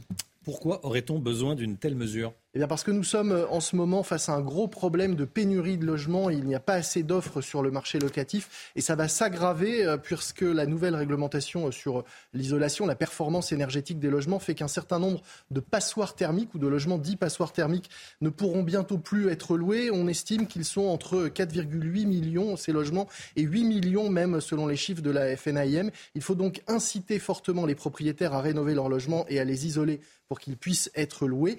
Et donc ça, ce serait un moyen de, de le faire. Alors, les propriétaires ont besoin d'être aidés. Hein. Oui, c'est vrai que les chiffres montrent que plus on est riche, plus on possède de logements, ou que plus on possède de logements, plus on, est riche. Hein. C'est selon comment on voit les choses. Mais malgré tout, la grande majorité des propriétaires bailleurs, les deux tiers même, ne possèdent qu'un seul logement. La mesure pourrait donc surtout être incitatif euh, pour ces propriétaires qui arrivent à l'âge de la, la retraite. Alors évidemment, il faudrait que cette mesure soit plafonnée pour qu'elle ne profite pas de façon excessive ou démesurée aux multipropriétaires mais la proposition est intéressante et on va évidemment suivre ça de très très près.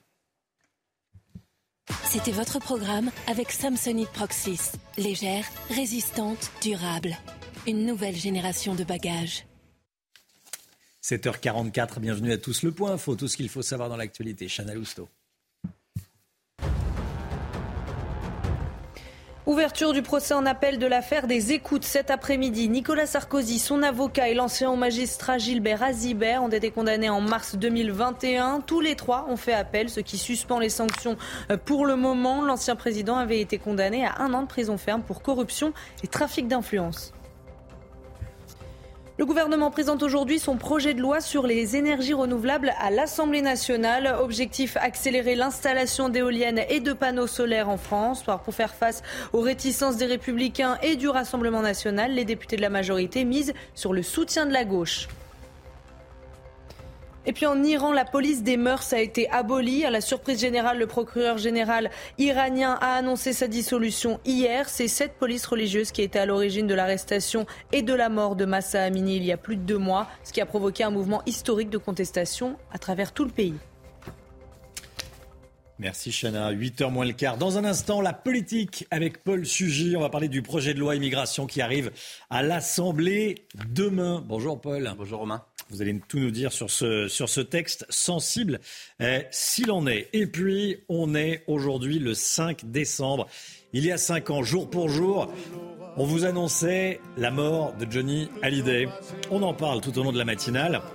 On écoute Laura, on écoute du Johnny Hallyday aussi, accessoirement. Et puis on sera euh, dans un instant avec Fabien Lecoeuvre, spécialiste de la chanson française, bien sûr. Il sera avec nous sur ce plateau. A tout de suite.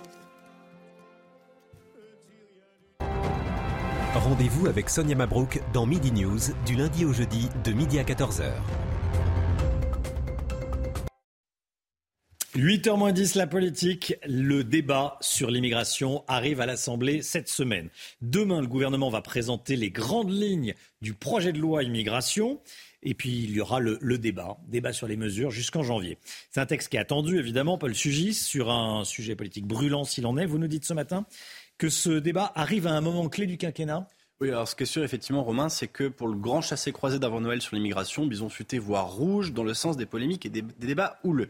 Alors, effectivement, le débat sur l'immigration arrive alors que l'opposition de droite, déjà, il faut bien le dire, est chauffée au fer blanc. Euh, LR a porté donc Éric Ciotti en tête pour le moment de la course à la présidence du parti.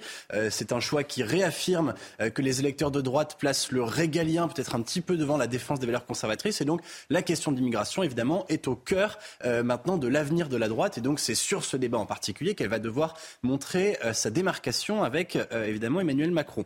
le Rassemblement national, lui, fait bloc derrière son nouveau président, Jordan Bardella. reconquête, pour ne rien gâcher, est décidé à revenir dans la course et entend bien déployer ses ambitions pour, les européennes. Donc on voit bien, Emmanuel Macron, son ministre général Darmanin sont attendus au tournant sur ce débat qui promet donc d'être houleux. En plus de ça, l'exécutif fait à l'heure des choix. on se rappelle, hein, vous savez, c'était il n'y a pas si longtemps que Emmanuel Macron avait lancé une main tendue à la droite. Évidemment, c'était juste avant d'accueillir le Shan Viking, justement dans l'indignation euh, générale à droite. Mais euh, il n'empêche que c'est un des textes sur lesquels, eh bien, s'il arrive à faire des concessions justement euh, à droite, sachant que c'est quand même plutôt de ce côté que penchent pour l'instant ses potentiels successeurs à la tête de la Macronie, eh bien alors peut-être qu'effectivement il va peut-être faire un petit peu bouger les lignes. et puis c'est aussi un texte qui est décisif pour Gérald Darmanin. le destin, l'avenir politique même du ministre de l'Intérieur est désormais suspendu à l'ambition de ce texte de loi. Gérald Darmanin, contrairement à ses rivaux potentiels, Édouard Philippe, Bruno Le Maire, a hmm. choisi d'être jugé sur son bilan, sur euh, l'application des OQTF, la baisse de l'immigration clandestine. Il est attendu ici au tournant. Alors, dans ce contexte politique que vous nous décrivez, est-ce qu'il faut s'attendre à un texte de loi ambitieux, Paul? Eh ben, euh, vous auriez raison, Romain, sauf qu'on a des doutes quand on voit la teneur des propos qu'Emmanuel Macron et son ministre tiennent dans la presse quelques jours donc avant l'annonce des grandes mesures. Euh, plus que ambitieux, le texte semble ambigu. C'est l'immigration du travail qui est placée au cœur. Peu importe que Emmanuel Macron ait promis justement il y a quelques années euh, qu'il n'en ferait jamais le centre de la politique migratoire française. Par ailleurs, quand on regarde un petit peu les éléments de langage qu'il distille par exemple dans son interview au Parisien, on a simplement l'impression que c'est un copier-coller de la propagande migratoire du musée de l'immigration que dirigeait il y a peu Papendiaï. À l'entendre, les immigrés auraient construit la France et il serait indispensable. On comprend donc que euh, le projet pour l'instant qui est porté, c'est plutôt du blanchiment d'immigration illégale avec ces fameux visas de travail. Merci beaucoup, Paul Sugis. Soyez là à 8h15. Agnès Pannier-Runacher, invitée de Laurence Ferrari. Regardez votre programme avec Samsonite Proxys. Légère, résistante, durable. Une nouvelle génération de bagages. Et donc il y a cinq ans, il y a cinq ans jour pour jour, on annonçait la mort de Johnny Hallyday. Ça a été annoncé en pleine nuit par une dépêche AFP. 2h44 du matin, Johnny Hallyday est mort. On écoute L'Envie, c'est un choix totalement subjectif. C'est une des, une des chansons qu'on aime beaucoup. Bonjour Fabien Lecoeuvre. Bonjour. Merci d'être avec nous. Vous connaissez parfaitement la carrière de Johnny Hallyday. On va continuer à entendre L'Envie comme ça en petite, euh, euh, j'allais dire, euh, en, sous-texte. vous avez écrit Johnny Hallyday, Les tendres années. C'est une BD, vous connaissez Pour la première fois. C'est pour la première fois. C'est la première fois que Johnny est en sort en BD. C'est la première fois que Johnny sort en BD. Eh absolument. Donc euh, ça n'avait pas été fait encore, c'est une consécration entre Marie Curie, euh, Victor Hugo et le général de Gaulle. Oui, c'est ce que... Bon, euh, Johnny Hallyday, cinq ans après, c'est toujours l'homme de tous les records. C'est l'homme de tous les records, déjà durant sa carrière. On sait que 57 mm. ans de carrière, c'est 1270 chansons enregistrées. C'est considérable. C'est 75 disques d'or et de platine, 10 victoires de la musique. C'est 800 auteurs-compositeurs qui ont travaillé pour Johnny. Combien? 800 auteurs-compositeurs qui ont travaillé pour lui je l'inclus derrière dedans, puisqu'il a composé une centaine de chansons, lui de le rappeler quand même aussi, dont la musique que j'aime, entre autres. Et puis c'est des concerts. C'est lui qui avait écrit la musique que j'aime. Absolument, avec Michel Mallory.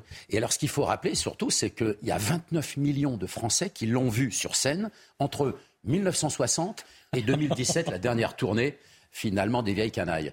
Et 29 millions, mais c'est des records absolus. C'est 166 fois l'Olympia, c'est 95 fois Bercy, c'est 144 Palais des Sports. Enfin, c'est du jamais vu. C'est-à-dire qu'il n'y a pas un artiste aujourd'hui euh, euh, dans une réalité de carrière qui peut avoir ces records-là. Aujourd'hui, un artiste, quand il a 30 ans de carrière, je pense à des gens comme Zazie ou comme euh, Florent Pagny, ils enregistrent entre 200 et 300 chansons. À tout casser. Qu'est-ce qui a changé en, en 5 ans depuis la, mort de, de Johnny Hallyday? Ben, je pense qu'on a perdu un, repère, en tout cas dans la musique. Des millions de personnes se, se sont retrouvées un peu orphelins parce que c'était un membre de leur famille. C'est important de le rappeler. Il y a un phénomène un peu religieux autour de lui encore aujourd'hui, et vous, l'avez vous en avez très bien parlé ce matin avec les messes à la Madeleine, etc. Ah C'est-à-dire que c'est vrai que, que Smet, Jean-Philippe Smet est, est mort. on va pas prier Saint-Denis à la messe. Hein. C'est quand même c'est l'église catholique. et voilà, mais... Alida est resté. c'est resté un personnage. Il hmm. accompagne encore les gens. Vous savez, les artistes, la magie des artistes c'est les chansons c'est l'œuvre, c'est la carrière. C'est-à-dire que Johnny a chanté la bande originale du film de nos vies, chacun d'entre nous. On a tous hmm. une chanson de Johnny à un moment donné, quelle que soit l'époque à laquelle on peut appartenir, les 60, les 70s, les 80s. On va en réécouter d'autres d'ailleurs en, en, vous, en vous écoutant. Euh, je, disais, je disais tout à l'heure que hier, on, on, diffusait un reportage euh, sur un sosie de Johnny, Johnny Rock. Et il dit euh, Jean-Philippe Smet est mort, mais pas Johnny Hallyday. C'est ça. Hein et alors, quand il y a des sosies, c'est un phénomène formidable. C'est un phénomène qui se crée dans nos sociétés. C'est parce que ça comble un manque quelque part. On a vu ça sur Claude François, souvenez-vous, aussi à partir de 1978, et on l'a sur Johnny. Euh, alors c'est vrai que quand moi j'en avais parlé une fois avec Johnny, les, les, sosies, il n'était pas contre, mais c'est le pire des miroirs souvent. Parce qu'on on, se voit comme on ne se voit pas. C'est ça, c'est ça. Mais en même temps, c'est ce qui permet aux gens encore de prolonger l'histoire d'une quelconque manière. Euh, voilà. Les fans sont encore là. Euh, c'est Laetitia qui gère l'héritage artistique de Johnny Hallyday. Absolument, et je pense qu'elle fait ça tout à fait bien d'ailleurs, hein, parce que elle organise des. des, Il y a l'expo à Bruxelles. alors l'exposition de Bruxelles qui, s'annonce comme un énorme succès, qui va venir après en France en tout cas. Mm. Euh, l'année prochaine. Non, non, je pense que c'est bien géré. De toute façon, c'est compliqué et en même temps, c'est difficile. On ne gère pas une carrière posthume comme on peut gérer une, la carrière d'un artiste. Aujourd'hui, Johnny Hallyday, cinq ans après, c'est encore des chiffres astronomiques en vente de disques. Rien que depuis le, 1er décembre, on n'est que le 5 aujourd'hui, hein.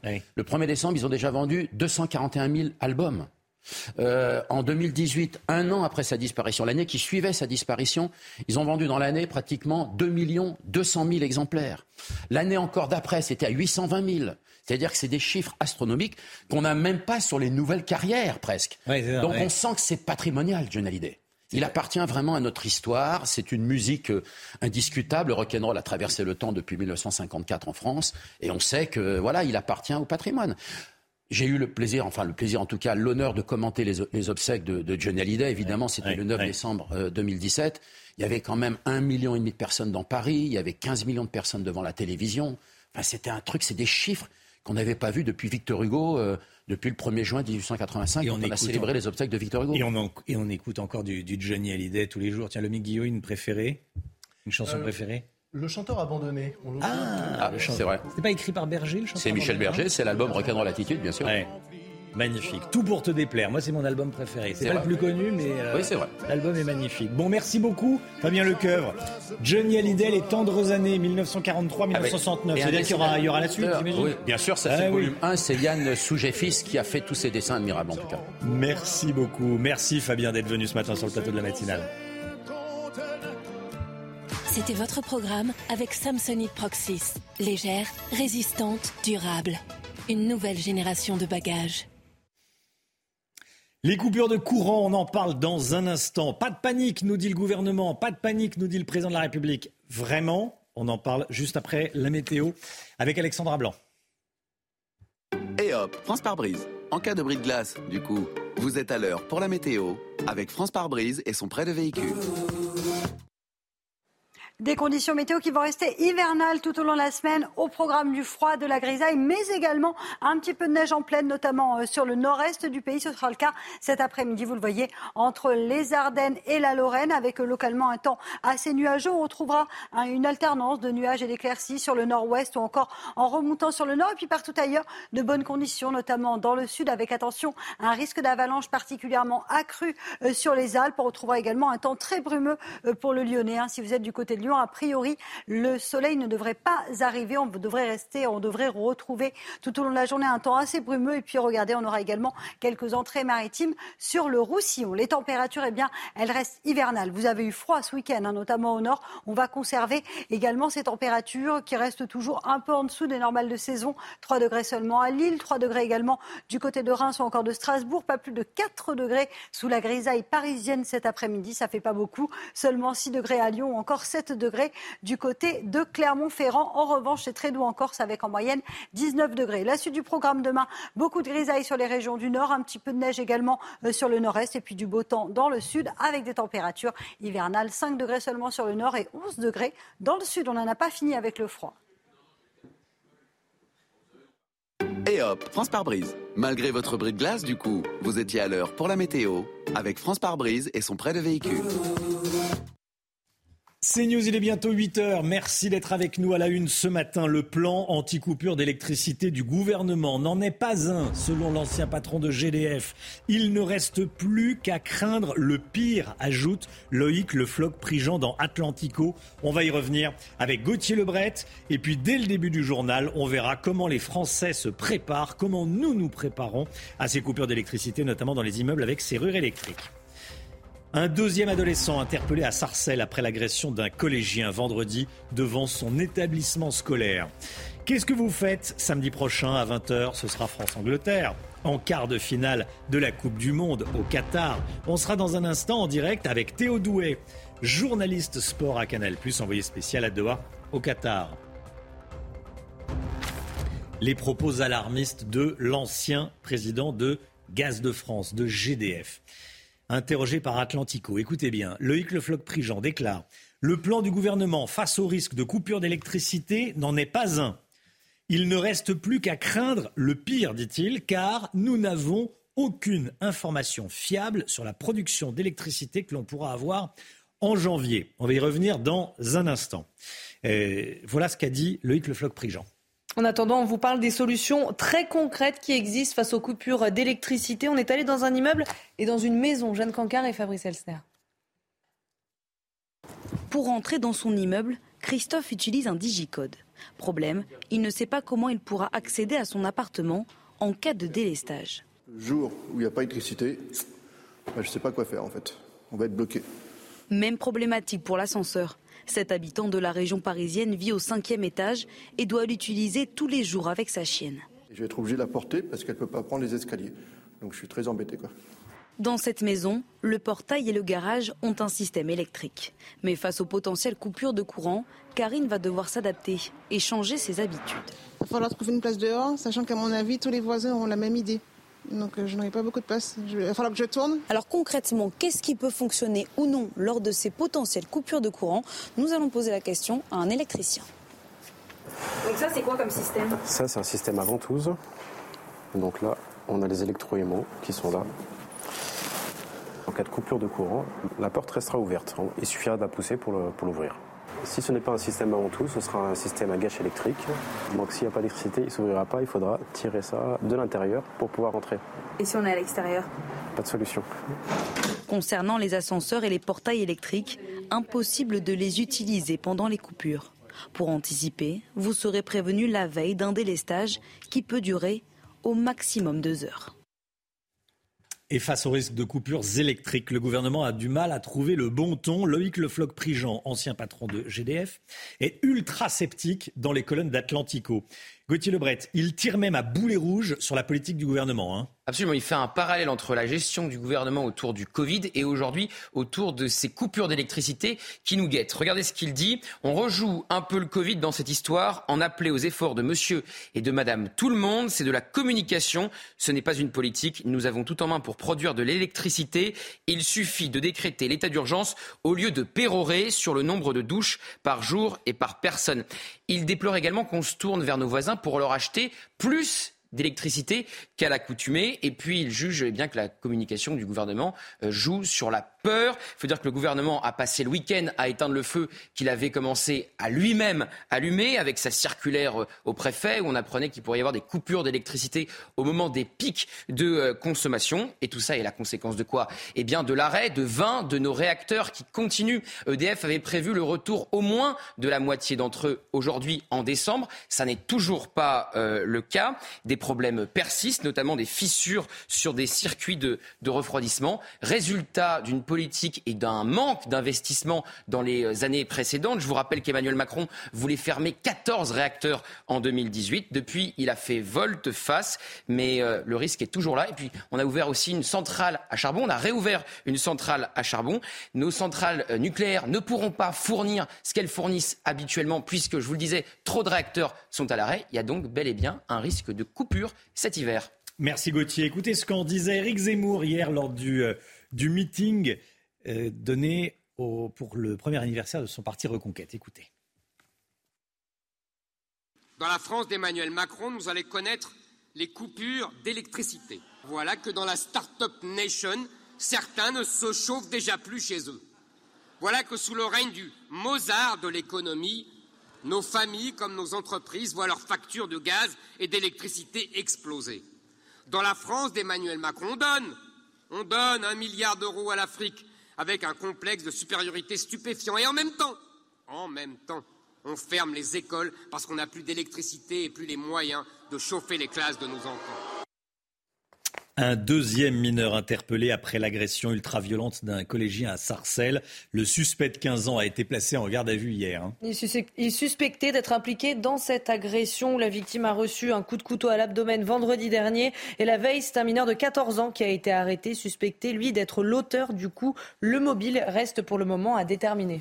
Très forte hausse des cambriolages, du nombre des cambriolages à Paris, plus 29% en un an. Ce sont les chiffres de la préfecture de police dévoilés ce matin par le Parisien Chana. Hein. Chaque jour, une trentaine d'appartements sont cambriolés. 8600 plaintes ont été enregistrées euh, sur les neuf premiers mois de l'année. Je le répète, c'est plus 29% par rapport à l'année dernière. Alors cette augmentation, elle touche tous les arrondissements de la capitale, sauf le 12e. La Coupe du Monde de foot, après la victoire des Bleus contre la Pologne, l'équipe de France se repose. Prochain match samedi prochain. Théo Douet avec nous, journaliste Sport Canal Plus en direct de Doha au Qatar. Bonjour Théo. C'est une journée tranquille pour les, pour les joueurs français aujourd'hui. Ils se remettent. Hein journée de repos, ça veut dire pas d'entraînement, pas d'activité médiatique non plus pour euh, ces Bleus. L'idée, c'est de profiter en famille, puisqu'après cette victoire face à la Pologne, eh bien, les familles des joueurs ont rejoint les Bleus à leur hôtel. Ça a été l'occasion de célébrer donc cette victoire face à la Pologne, de célébrer le 52e but en bleu d'Olivier Giroud, qui a donc battu le record de but de Thierry Henry, et de célébrer le nouveau doublé de Kylian Mbappé, qui a marqué ses quatrième et cinquième buts dans cette compétition. C'est le joueur dont tout le monde parle, qui fait peur à la planète tout entière. Et puis l'autre bonne nouvelle pour ces Bleus, c'est qu'il n'y a pas eu de problèmes physiques, de blessés supplémentaires à l'issue de ce match face à la Pologne. Et on sait que les Bleus n'ont pas été épargnés avant la compétition, au début de cette compétition. Donc ça, c'est une sacrée bonne nouvelle avant d'aborder euh, ces quarts de finale profiter, mais pas trop longtemps quand même. Hein. Faut se remettre, mais il va falloir remonter en tension après. Hein. Oui, parce que la route va, s'élever vraiment face euh, à l'Angleterre. Ce sont les vice-champions d'Europe et c'est une équipe qui fait vraiment peur sur le papier. Une équipe qui s'est imposée hier 3 buts à 0 face au Sénégal. Il y a quelques joueurs de très très grand talent. On pense notamment au capitaine, l'avant-centre Harry Kane, coéquipier du Goloris à Tottenham. Et je vous donne le nom d'une des jeunes pépites de cette équipe d'Angleterre, c'est euh, Jude Bellingham, un jeune milieu de terrain. Il a 19 ans seulement. Donc voilà, cette équipe d'Angleterre, elle est à prendre euh, très au sérieux. Et les Bleus vont basculer dans la préparation de ce match dès demain à J-4, donc avec la reprise de l'entraînement. Merci beaucoup Théo, Théo Doué, en direct de Doha au Qatar. Il est 8h08, restez bien avec nous dans un instant. Agnès Pannier-Runacher, ministre de la Transition énergétique et l'invité de Laurence Ferrari, 8h15 dans quelques instants. À tout de suite. Rendez-vous avec Pascal Pro dans l'heure des pros, du lundi au vendredi de 9h à 10h30. C'est News, il est 8h15, bienvenue à tous, merci d'être avec nous. Laurence Ferrari, vous recevez dans un instant Agnès Pannier-Runacher, la ministre de la Transition énergétique. Mais tout d'abord le point info, tout ce qu'il faut savoir dans l'actualité. Chana Lousteau. Retour progressif à la normale ce matin dans les trains. Après trois jours de grève à la SNCF, trois TGV sur quatre doivent circuler aujourd'hui pour le dernier jour du mouvement des contrôleurs. La reprise totale du trafic est prévue demain. En revanche, la menace d'une grève pour les fêtes de Noël plane toujours. Se laver moins, mais mieux. C'est le conseil des dermatologues à condition évidemment de respecter certaines règles d'hygiène. Trois quarts des Français se lavent entièrement tous les jours, ce qui pèse sur la facture énergétique et sur l'écologie. Alors il est conseillé de laver seulement les zones où la transpiration est la plus importante. Et puis bonne nouvelle, la famille de la légende du football brésilien, le roi Pelé, assure que son état de santé ne présente pas de risque. Depuis mardi, le monde du, le monde du football retient son souffle. Pelé est hospitalisé à cause d'une infection respiratoire et selon la presse locale, il aurait été admis en soins palliatifs. Laurence Ferrari, vous recevez ce matin Agnès Pannier-Runacher. Bonjour Madame la Ministre. Bonjour Laurence Ferrari. Bienvenue dans la matinale de, de, Punchline et de CNews surtout. Pas de panique, c'est l'expression choisie par Emmanuel Macron ce week-end pour rassurer les Français au sujet d'éventuelles coupures d'électricité en début d'année. Honnêtement, les Français ne paniquent pas, mais ils savent qu'il y aura des coupures d'énergie. Vous nous le confirmez? Alors, je vous confirme rien du tout parce que les coupures d'électricité, c'est l'ultime recours en cas de tension sur notre système électrique.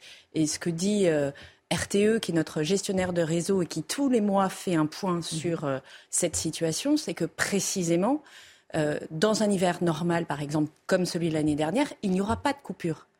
Que le sujet est de se préparer à la combinaison de différents facteurs, une période de grand froid, des difficultés à produire de nos voisins, euh, des tensions sur notre propre réseau et que dans ce cas-là, il faut mettre en mhm. œuvre des mesures d'économie d'énergie pour éviter la coupure. Pourquoi on serait dépendant de ce qui se passe chez nos voisins, Madame la Ministre? Parce que, comme euh, pour beaucoup de choses, nous importons de l'énergie. Je veux redire ici nous que nous souverains en matière d'énergie.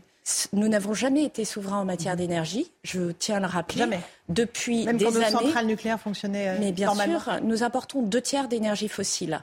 Et nous en apportons moins aujourd'hui qu'il y a 20 ans. Donc en fait, ce mythe de l'indépendance énergétique relève du mythe et précisément ce que fait le gouvernement, c'est de construire cette indépendance énergétique en développant des énergies renouvelables et en développant du nucléaire. Sur l'électricité, nous n'avons pas été dépendants euh, d'autres pays euh, pendant des années, tant que notre filière nucléaire était d'aplomb. Nous sommes bien d'accord. Sur l'électricité, ça fait déjà des années aussi que nous importons. L'année dernière, c'est une vingtaine de jours où nous étions en importation d'électricité depuis Parce euh, que nos notre voisins. réseau de centrales nucléaires euh, rencontre des difficultés. Parce qu'il est vieillissant. désinvestissement massif de l'État. Parce qu'il est vieillissant et parce qu'il arrive aujourd'hui au-delà des 40 ans et qu'il est en train de passer euh, une étape de maintenance importante. Mhm. Et c'est vrai aussi qu'on a un incident qui est arrivé, qui est pas un incident, mais une situation qui est la détection de corrosion sur certaines centrales nucléaires, qui se posent des réparations qui prennent un peu plus de temps. Mais attention, ces questions de tension sur le système énergétique, elles se posent au Royaume-Uni, elles se posent à l'Italie, elles se posent à l'Allemagne, elles n'ont rien de particulier à la France. Et qu'est-ce qu'on nous répondrait si nous ne nous préparions pas à ce scénario? Ultime et si nous n'étions pas prêts On- est entièrement d'accord, mais nous avions une filière nucléaire qui nous mettait à l'abri de ce type de problème et nous ne l'avons plus. Ça, c'est la réalité. Il va falloir investir rapidement et durablement. Et c'est ce que nous faisons. Ça fait euh, depuis trois ans maintenant que nous avons réinvesti euh, la filière nucléaire. Je rappelle que Après le avoir grand fermé moment, Fessenheim, le grand moment de baisse aujourd'hui. Le grand moment de baisse de la maintenance euh, dans nos centrales nucléaires, ça date des années 2000. C'est intéressant de le noter. Mhm. Les années 2000. Donc ce sont ceux qui nous disent qu'il faut réinvestir, qui n'ont pas investi dans la filière nucléaire. Aujourd'hui, nous investissons massivement dans la filière nucléaire, comme nous investissons massivement dans les énergies renouvelables, parce que tous les experts s'accordent à dire que nous ne pouvons construire une indépendance énergétique qu'en s'appuyant sur ces deux piliers. Les énergies renouvelables, c'est le photovoltaïque, c'est la biomasse, c'est le biométhane, c'est autant d'énergie qui vont nous permettre de remplacer le gaz naturel que nous importons et le carburant que nous importons. Mais vous savez très bien que ce n'est pas l'essentiel de notre production, le renouvelable. D'abord parce que c'est intermittent par essence et que les deux grands piliers, c'est euh, notamment le nucléaire. Alors vous avez Donc- le nucléaire et l'hydraulique qui est également une énergie l'hydraulique, voilà. renouvelable. Ça, couvre à peu près 80% de la production. Exactement, 70% pour euh, le Mhm. nucléaire. Et aujourd'hui, nous avons euh, euh, des réacteurs qui sont euh, en marche et qui fournissent une grande partie de notre électricité, mais nous avons aussi une vingtaine de pourcents qui est liée au renouvelable. Alors, Loïc Leflop, que Prigent, qui est l'ancien patron de G- euh, GDF, dit en aucun cas le renouvelable, le vent et le soleil ne répondent aux besoins pour janvier et février. En France, c'est le nucléaire et l'hydraulique qui correspondent à 87% aux consommations euh, depuis 20 ans. Donc, à quoi Voilà, encore une fois, voilà le ratio. 87% et de l'autre côté, vous allez mettre le paquet sur le renouvelable en sachant que ça sera efficace dans, allez, 5 ans minimum. Alors le renouvelable, non, c'est efficace tout de suite. Moi, j'ai débloqué 10 gigawatts de projets euh, dès cet été, du, 10 gigawatts de projets en éolien et en Qui photovoltaïque. sont là, effectifs là? Qui sont là dans les deux ans. Dans les deux ans, qui viennent. Mais dont certains sont là, hiver. dont certains sont là dès cet hiver. Vous voyez. Donc, il ne faut pas opposer les qui est- énergies comme exemple, on le fait euh, qui immédiatement. Ce qui est important, ce que j'ai fait, un, débrider un certain nombre de euh, centrales hydrauliques, de barrages hydrauliques pour avoir plus de puissance. Deux, débrider certaines installations euh, des productions d'énergie renouvelable. Trois, accélérer le raccordement des installations d'énergie renouvelable qui n'étaient pas raccordées au réseau. Quatre, effectivement, travailler avec EDF pour qu'ils euh, tiennent leur calendrier de reconnexion des centrales au réseau. Et vous savez que c'est l'État qui a fait cet audit l'année dernière pour précisément accélérer les opérations de raccordement au réseau et faire gagner trois à quatre semaines pour chaque arrêt de maintenance de nucléaire. Mais maintenant, Madame Ferrari, nous savions tous il y a 40 ans que nos centrales nucléaires allaient passer la maintenance des 40 ans. Il n'y a aucune surprise sur ça. Et c'est normal et nous mettons tout en œuvre en appui d'EDF pour qu'EDF prenne ses responsabilités mhm. et tienne son calendrier de raccordement réseau. Euh, le, gouvernement, euh, euh, notamment Elisabeth Borne à l'époque, qui a fermé Fessenheim, elle parlait à l'époque d'un moment historique. elle expliquait que ça incarnait l'écologie de responsabilité. On voit où ça nous amenait. Alors, je ne crois pas parce que Fessenheim, c'est la plus vieille centrale nucléaire de notre parc. Elle était et vous savez, comme moi, que cette centrale nucléaire avait arrêté ses maintenances euh, sous le gouvernement Hollande. Et ça aussi, c'est une réalité. Redémarrer une centrale nucléaire. Le gouvernement d'Edouard Philippe ne va pas le relancer, bien au contraire. Redémarrer une centrale nucléaire qui ne fait pas ses maintenances triennales, décennales, c'est plusieurs années. Et ça, c'est la réalité. Et encore une fois, je crois que c'est ce gouvernement qui, après Fukushima et l'arrêt qui a été donné par le gouvernement Hollande au nucléaire, qui a remis le sujet du nucléaire sur la table. Le président de la République l'a dit sans ambiguïté. Nous prolongerons au maximum, dans les conditions de sécurité évidemment, nos centrales nucléaires. Nous proposons de construire 6 EPR nouveaux. Nous mettons à l'étude 8 EPR additionnels. Et tout cela se concrétisera dans la loi l'été prochain. Et aujourd'hui, nous menons euh, le débat public. Vous savez que ce type de projet doit être soumis au débat public et ce débat public a commencé. Ça, c'est la réalité du travail que nous menons. Encore un tout petit mot sur les centrales avant de passer aux coupures d'énergie, parce que ça, évidemment, c'est très important pour les Français. Très concrètement, 56 réacteurs euh, nucléaires, 20 toujours à l'arrêt. Combien il y en aura qui seront fonctionnels là euh, pour passer l'hiver? Alors, 19 à l'arrêt. Et chaque jour qui passe, vous avez des reconnexions qui se font. Donc, EDF, euh, e je le redis, je les mets en 19 position. à l'arrêt, combien en janvier seront en fonction? Ben, je vous renvoie à EDF tous les jours. Vous n'avez pas la réponse. Si, j'ai une partie de la réponse, mais c'est encore une fois, c'est la responsabilité d'EDF. C'est le cœur de son métier que de reconnecter ces centrales nucléaires au réseau. Et vous le savez, tous les mois, il y a une prévision qui est donnée par RTE. Nous savons d'ores et déjà que nous sommes au-delà de 40 gigawatts au mois de janvier. Il nous faut atteindre 45 gigawatts et nous allons EDF que j'ai vu, Luc Raymond m'indiquer qu'il pensait atteindre ces 45 gigawatts vers la fin du mois de janvier. Et cela va continuer. Et ça, c'est la réalité d'un travail industriel sur le terrain. Et aujourd'hui, et aujourd'hui, j'appelle, je vous donne des chiffres précis, 42 gigawatts, 45 gigawatts, c'est très précis. Et euh, aujourd'hui, c'est la responsabilité d'EDF de porter ce projet de reconnexion des centrales nucléaires au réseau. On revient aux coupures d'électricité euh, que les Français redoutent.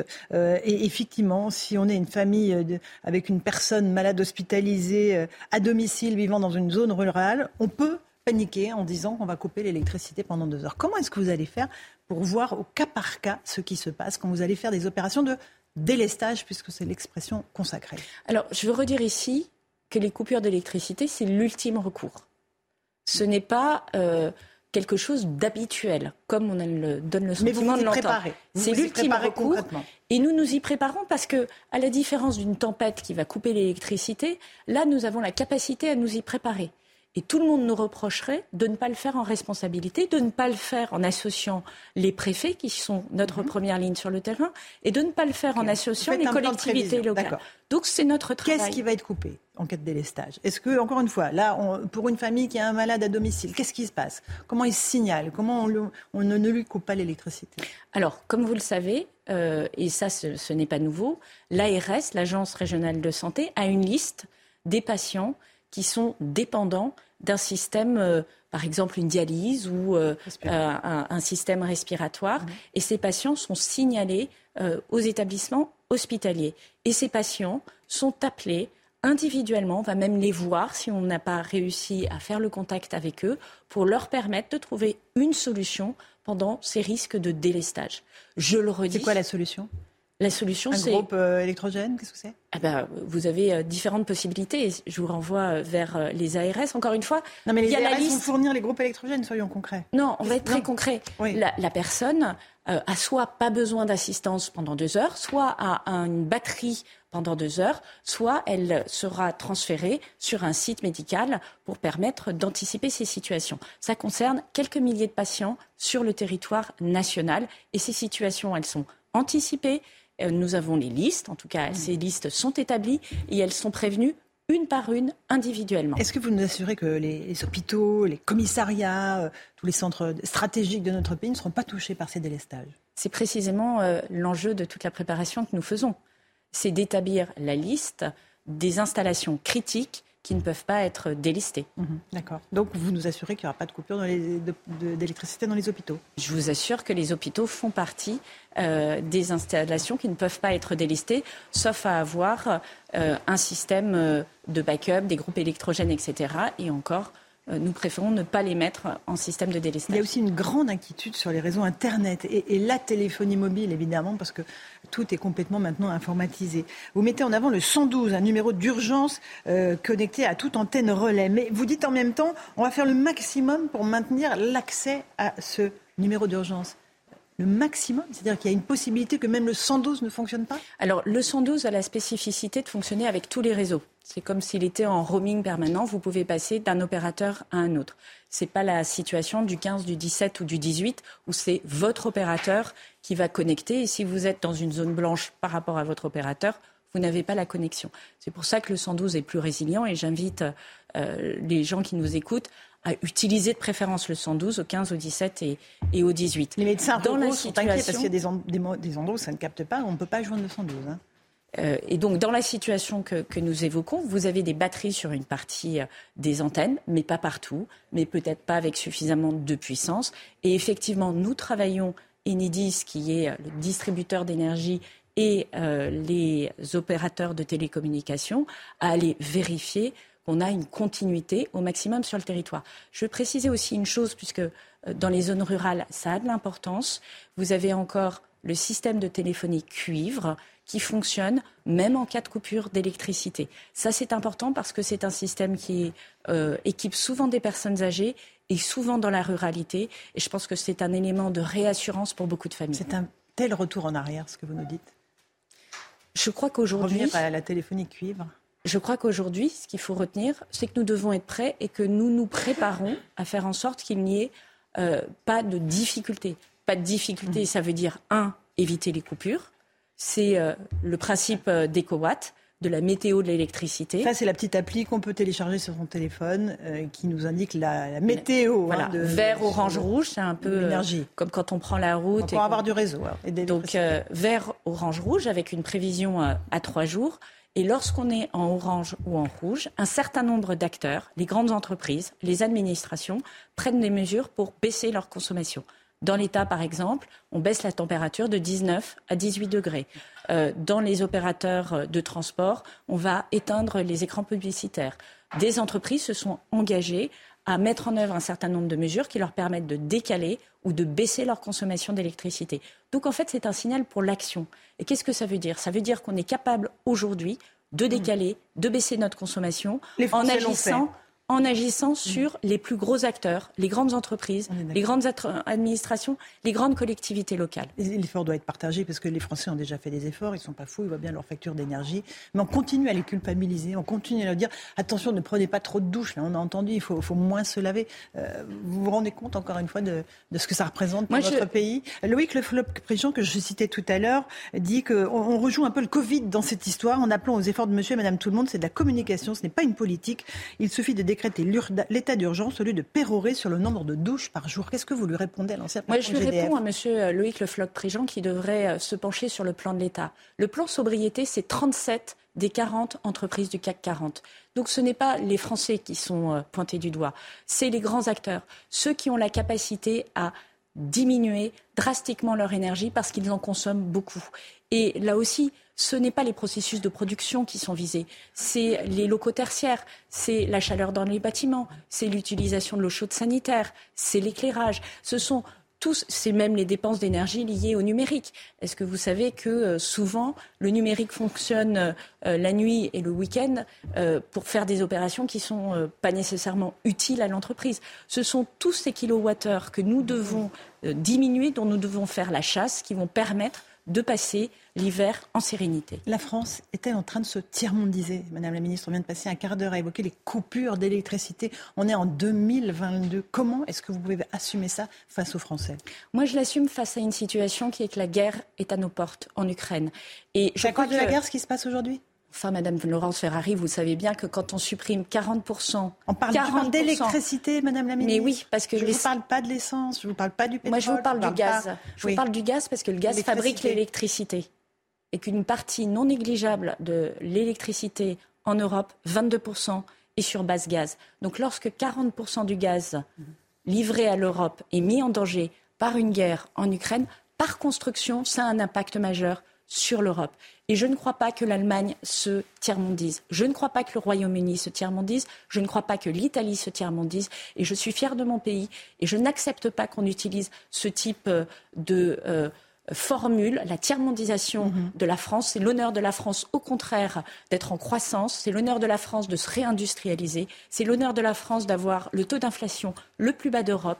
C'est l'honneur de la France d'avoir le taux de chômage le plus bas depuis 15 ans. Donc, arrêtons ces propos déclinistes. non, soyons au combat, soyons au combat et évitons de s'essuyer les pieds sur la France, alors qu'au contraire, on devrait être tous unis pour faire en sorte qu'elle soit plus forte. C'est ça que je veux dire. Agnès Pannier-Renaché était l'invitée de la matinale de CNews. On verra dans les prochains jours si effectivement l'opération de délestage a lieu ou pas en France. Merci à vous. Dans un instant, euh, c'est tout de suite. Même Romain Lézard pour la suite. 8h32. Merci à vous, Laurence Ferrari, à votre invité Agnès Pannier-Runacher. Il a été question notamment euh, à l'instant d'EcoWatt, l'application euh, de la météo de l'électricité. 700 000 téléchargements. Hein. 700 000 téléchargements à l'heure qu'il est. On va continuer à en parler dans euh, un instant. Tout d'abord, cette histoire qui vous fait beaucoup réagir ce matin, je le sais. La municipalité de Cannes menacé par le père d'un délinquant. Il s'agit du père, vous savez, du mineur qui a agressé lâchement une grand-mère en août dernier dans le, euh, à Cannes-la-Boca. Titulaire d'une place au marché de La Boca, l'homme s'est vu retirer son emplacement par la ville, une décision qui fait suite au comportement violent de son fils. Marine Sabourin et Augustin Donadieu. Après la condamnation de son fils, le père de l'un des deux mineurs qui a agressé une octogénaire à Cannes au mois d'août dernier s'est vu retirer l'attribution de sa place au marché de la Boca, dans la même ville. L'homme y occupait un emplacement une demi-journée par semaine. Elle lui a été retirée par la municipalité quelques jours après la décision de justice, une mesure prise à titre conservatoire, ajoute la mairie.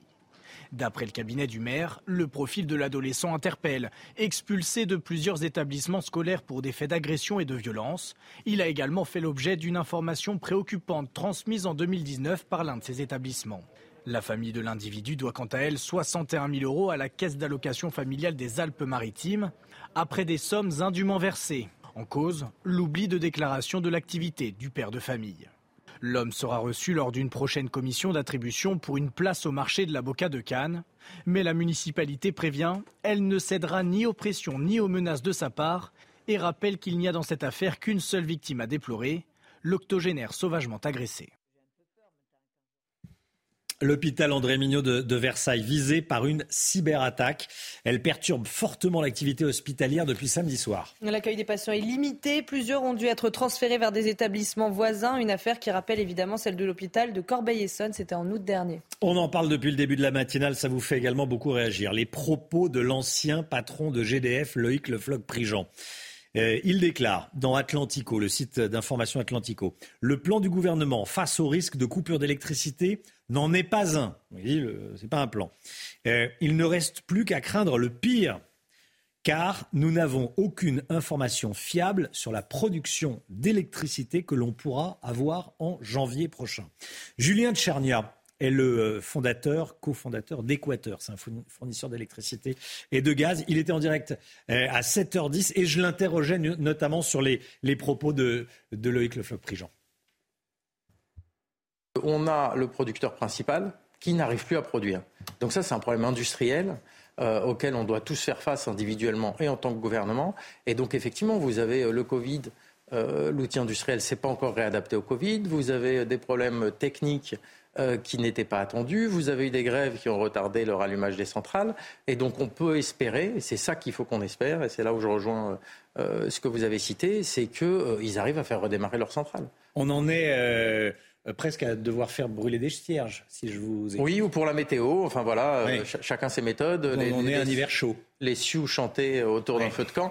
Donc euh, chacun ses, euh, ses- ses techniques. Mais effectivement, aujourd'hui, on n'a plus de marge de manœuvre. Et donc, c'est euh, ça passe ou ça casse. quoi. Hmm. Julien Tchernia, euh, si vous devez couper l'électricité, comment est-ce que vous allez sélectionner euh, ceux à qui vous allez couper l'électricité? Qui sera prioritaire Qui ne sera pas prioritaire? Alors, c'est pas nous, fournisseurs, qui coupons l'électricité, qui décidons qui va être coupé. C'est RTE, le réseau, qui va décider ça pour éviter un blackout total. hein. L'idée, c'est de faire un délestage. Nous, on est prévenu la veille à 17h de quels codes postaux euh, euh, sont potentiellement coupés, puisqu'on n'est pas encore sûr la veille à 17h de les couper. À quelle plage horaire et pendant combien de temps Donc, on va nous dire ce code postal à partir de 10h pendant 2 heures. Et donc là, nous, on va envoyer un message à tous nos clients et les prévenir de ce qui va arriver. Euh, un certain nombre de clients, les missions d'intérêt général ne sont pas concernées. Les hôpitaux, les cliniques, les pompiers, etc. etc. Nous, on a par exemple, on alimente toutes, tout- toutes les gendarmeries de France. Et donc, euh, à ce moment-là, euh, la zone autour de cette gendarmerie ou de cet hôpital ou- ne sera pas coupée. Donc, si vous habitez à côté d'un hôpital, c'est plutôt euh, un bon rassurant pour vous. Voilà, on est en 2022, on a 56 réacteurs nucléaires, euh, 19 à l'arrêt et on est en train de parler de coupure d'électricité. Alors c'est pas le pas le Moyen Âge, on va pas exagérer, mais enfin euh, on est presque un pays sous-développé, disent certains. Euh, ça agaçait la ministre Agnès Pannier-Runacher quand Laurence Ferrari lui a lui a dit ça, mais on en est à parler de coupure d'électricité alors que ça nous a coûté une fortune ces réacteurs nucléaires et euh, euh, on pourrait avoir des, coupures de réseau. C'est affolant, je sais que ça vous fait euh, beaucoup réagir, voire que ça vous attriste pour certains. Le procès des attentats djihadistes à Bruxelles, aujourd'hui vont commencer les débats, Chana. hein. Et parmi les dix accusés, neuf seront présents, notamment le français Salah Abdeslam. On rejoint tout de suite Sandra Buisson qui suit ce procès pour CNews euh, depuis Bruxelles. Sandra, c'est un procès hors norme. hein.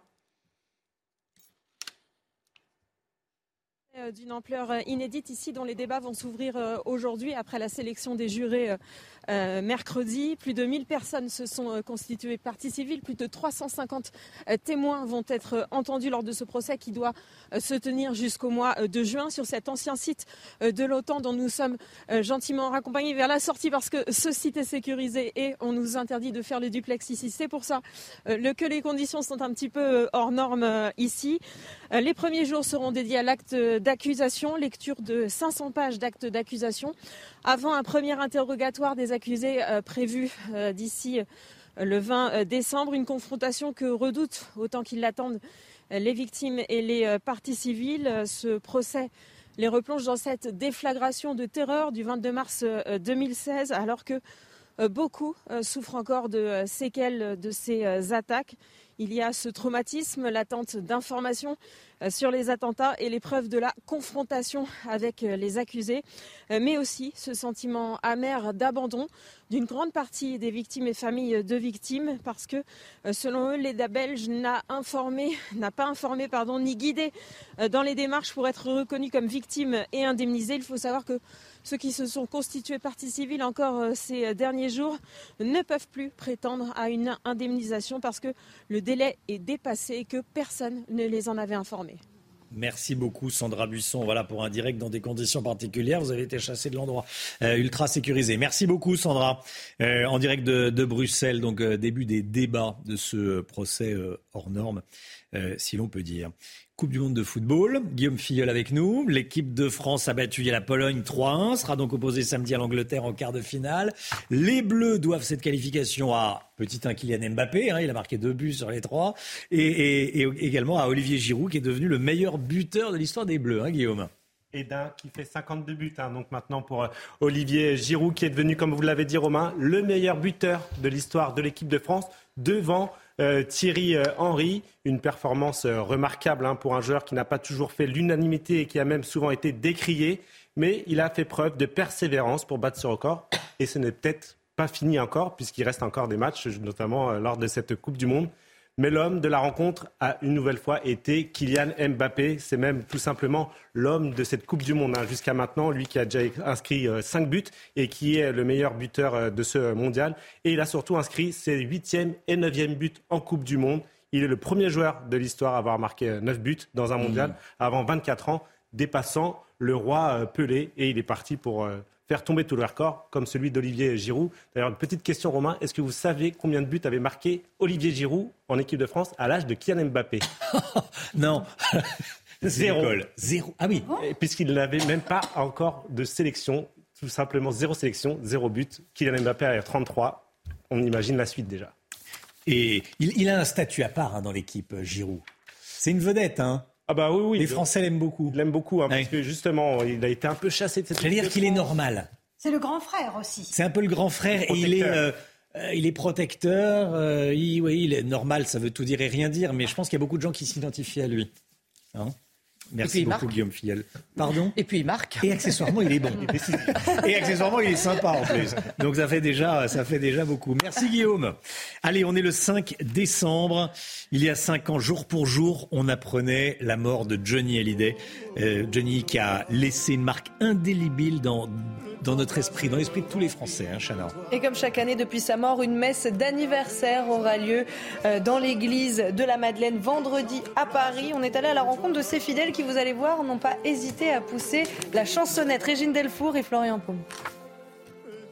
Oh Marie, si tu savais tout le mal que l'on me fait. Marie, cette chanson de Johnny Hallyday résonnera vendredi dans l'église de la Madeleine comme onze autres de ses chansons. Pour Iliana et Pierre, leur présence à cette messe anniversaire est une évidence. Parce que c'est le taulier. C'est le plus grand. pour euh, se retrouver entre gens qui aiment Johnny, et c'est toujours un moment magnifique. Depuis le décès de celui qu'il appelle le Grand King, Alex a décidé d'honorer la mémoire de Johnny Hallyday. Pour ce cinquième anniversaire, Alex promet de nombreuses surprises ils vont vivre un, moment euh, avec beaucoup de frissons. Beaucoup de frissons parce que ça va être une messe grandiose. Se recueillir sur la tombe de Johnny à Saint-Barth n'est pas à la portée de tous les fans. Alors depuis le 9 décembre 2017, jour de ses obsèques, la Madeleine est devenue un lieu de recueillement. Un choix accepté par l'Église. Le souvenir, la mémoire. On dit merci. Merci pour tout ce qu'il nous a donné, tout ce qu'il a apporté à ses fans, à la musique. Les portes de la Madeleine ouvriront vendredi à 9h30. Le début de cette messe anniversaire est prévu à 10h30. Voilà, et toute la semaine, on va parler de, Johnny Hallyday euh, sur, euh, sur CNews. On va se souvenir. Le rendez-vous des passionnés de la mer, c'est en ce moment, porte de Versailles à Paris jusqu'au 10 décembre. C'est le salon nautique qui a ouvert ses portes ce week-end, Chana. Et on va aller sur place rejoindre Augustin Donadieu. Augustin, vous êtes à bord d'un bateau de la SNSM, la Société nationale de sauvetage en mer, et visiblement, vous êtes prêt à partir?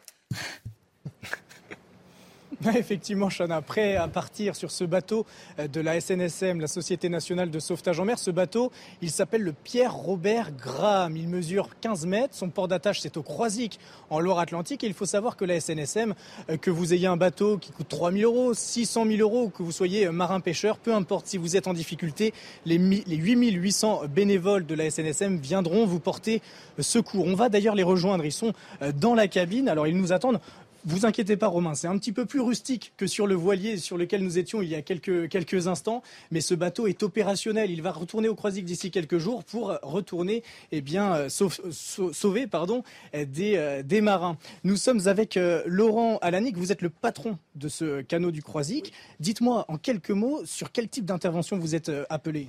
Alors, type d'intervention qu'on a appelé, on a 70% pour la plaisance et on a encore 30% pour la pêche. Parce qu'il faut savoir qu'encore au Croisic et à la Turballe, il y a encore pas mal de bateaux de pêche dans notre secteur et voilà, on intervient encore 30% pour les pêcheurs. Des bateaux en panne? Des bateaux en panne, euh, un chalut dans l'hélice, euh, voilà, euh, divers, divers, divers accidents qui peuvent arriver à bord d'un bateau de pêche. Hein, voilà. Et vous êtes appelé quand le marin-pêcheur est en difficulté, typiquement Tout à fait. Hein. Le marin-pêcheur appelle le Crossetel et le Crossetel nous appelle, nous déclenche et toutes les, tous les gars qui sont disponibles se retrouvent à bord et nous partons tout de suite pour euh, rejoindre le chalutier. On va se tourner maintenant, merci beaucoup, vers euh, Gérard euh, Lecam. Vous êtes le président de la station du, du Croisic. L'importance des dons, 70% de votre budget est couvert par les dons des particuliers et des entreprises. Dites-nous à quoi servent ces dons. Alors les 70%, on va les retrouver à l'échelon national, mais également à l'échelon local. Un exemple, euh, on a besoin sur les 10 ans qui viennent au niveau de la SNSM nationale de 100 millions d'euros pour euh, changer 140 bateaux. Donc les, les, besoins financiers sont énormes. 70% donc pour nous les donateurs c'est, sont primordiaux. sans les donateurs on ne sait pas faire. on a besoin d'eux et c'est pour ça que la SNSM lance des campagnes donc de, de soutien, on va dire, pour changer nos matériels.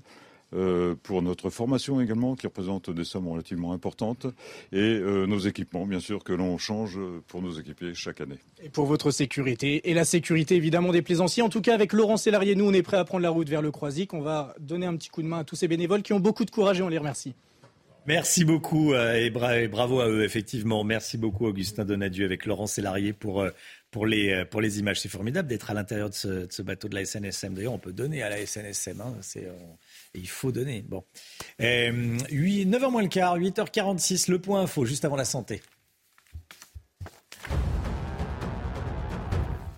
Ouverture du procès en appel de l'affaire des écoutes cet après-midi. Nicolas Sarkozy, son avocat et l'ancien magistrat Gilbert Azibert ont été condamnés en mars de l'année dernière. Tous les trois ont fait appel, ce qui suspend les sanctions pour le moment. L'ancien président, je le rappelle, avait été condamné à un an de prison ferme pour corruption et trafic d'influence.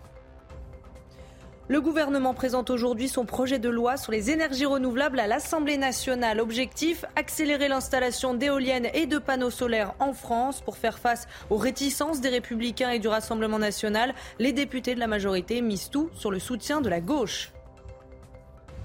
Et puis en Iran, la police des mœurs a été abolie. Le procureur général iranien a annoncé sa dissolution hier. C'est cette police religieuse qui était à l'origine de l'arrestation et de la mort de Massa Amini il y a maintenant plus de deux mois, ce qui a provoqué, je le rappelle, un mouvement historique de contestation dans tout le pays. Retrouvez votre programme avec Little Balance. Little Balance, les balances et impédance mètres, sans pile et connectés. Brigitte Millot avec nous. Bonjour docteur. Bonjour. Vous nous parlez ce matin d'un espoir de le sang artificiel. Euh, expliquez-nous ce qu'il en est.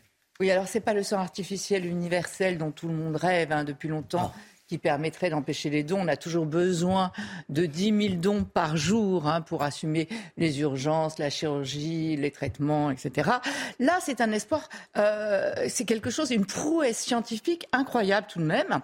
Euh, sont les chercheurs de Cambridge, euh, Bristol et Londres qui se sont dit, bah, tiens, euh, ce qui est important, c'est d'avoir les globules rouges. Vous savez que dans le sang, il y a plusieurs éléments. Il y a des plaquettes, il y a des globules blancs, il y a des globules rouges. Et ce sont les globules rouges qui transportent l'oxygène à toutes nos cellules. Et toutes nos cellules ont besoin d'oxygène pour vivre. Donc ils se sont dit, tiens, si on s'intéressait de plus près aux globules rouges. Après, euh, il faut savoir que dans le sang, mais pas que dans le sang, aussi dans la peau, dans la moelle osseuse, on a ce que l'on appelle des cellules pluripotentes. C'est-à-dire, ce sont des cellules qui ont la capacité de pouvoir se transformer en d'autres cellules. Donc, ils se sont dit, tiens, on va prendre les cellules d'un patient, les cellules souches, on va les prendre. Donc, tout ça, c'est une technique, je vous le raconte en deux secondes, ça coûte une blinde et c'est très long. Oui, j'imagine. Oui. Donc, grâce à des champs magnétiques, etc., ils ont prélevé euh, un peu moins de 500 millilitres du patient. Ils ont extrait les cellules souches. Ils ont fait transformer les cellules souches du patient en globules rouges. Euh, et ensuite, ces globules rouges, dans des bioréacteurs, etc., ils ont fait se multiplier pour avoir 50 milliards de globules rouges. Une fois qu'ils ont eu ces 50 milliards de globules rouges, ils ont fait le tri, ils ont filtré comme ça, ils ont écrémé pour ne garder que les globules rouges jeunes. Pourquoi?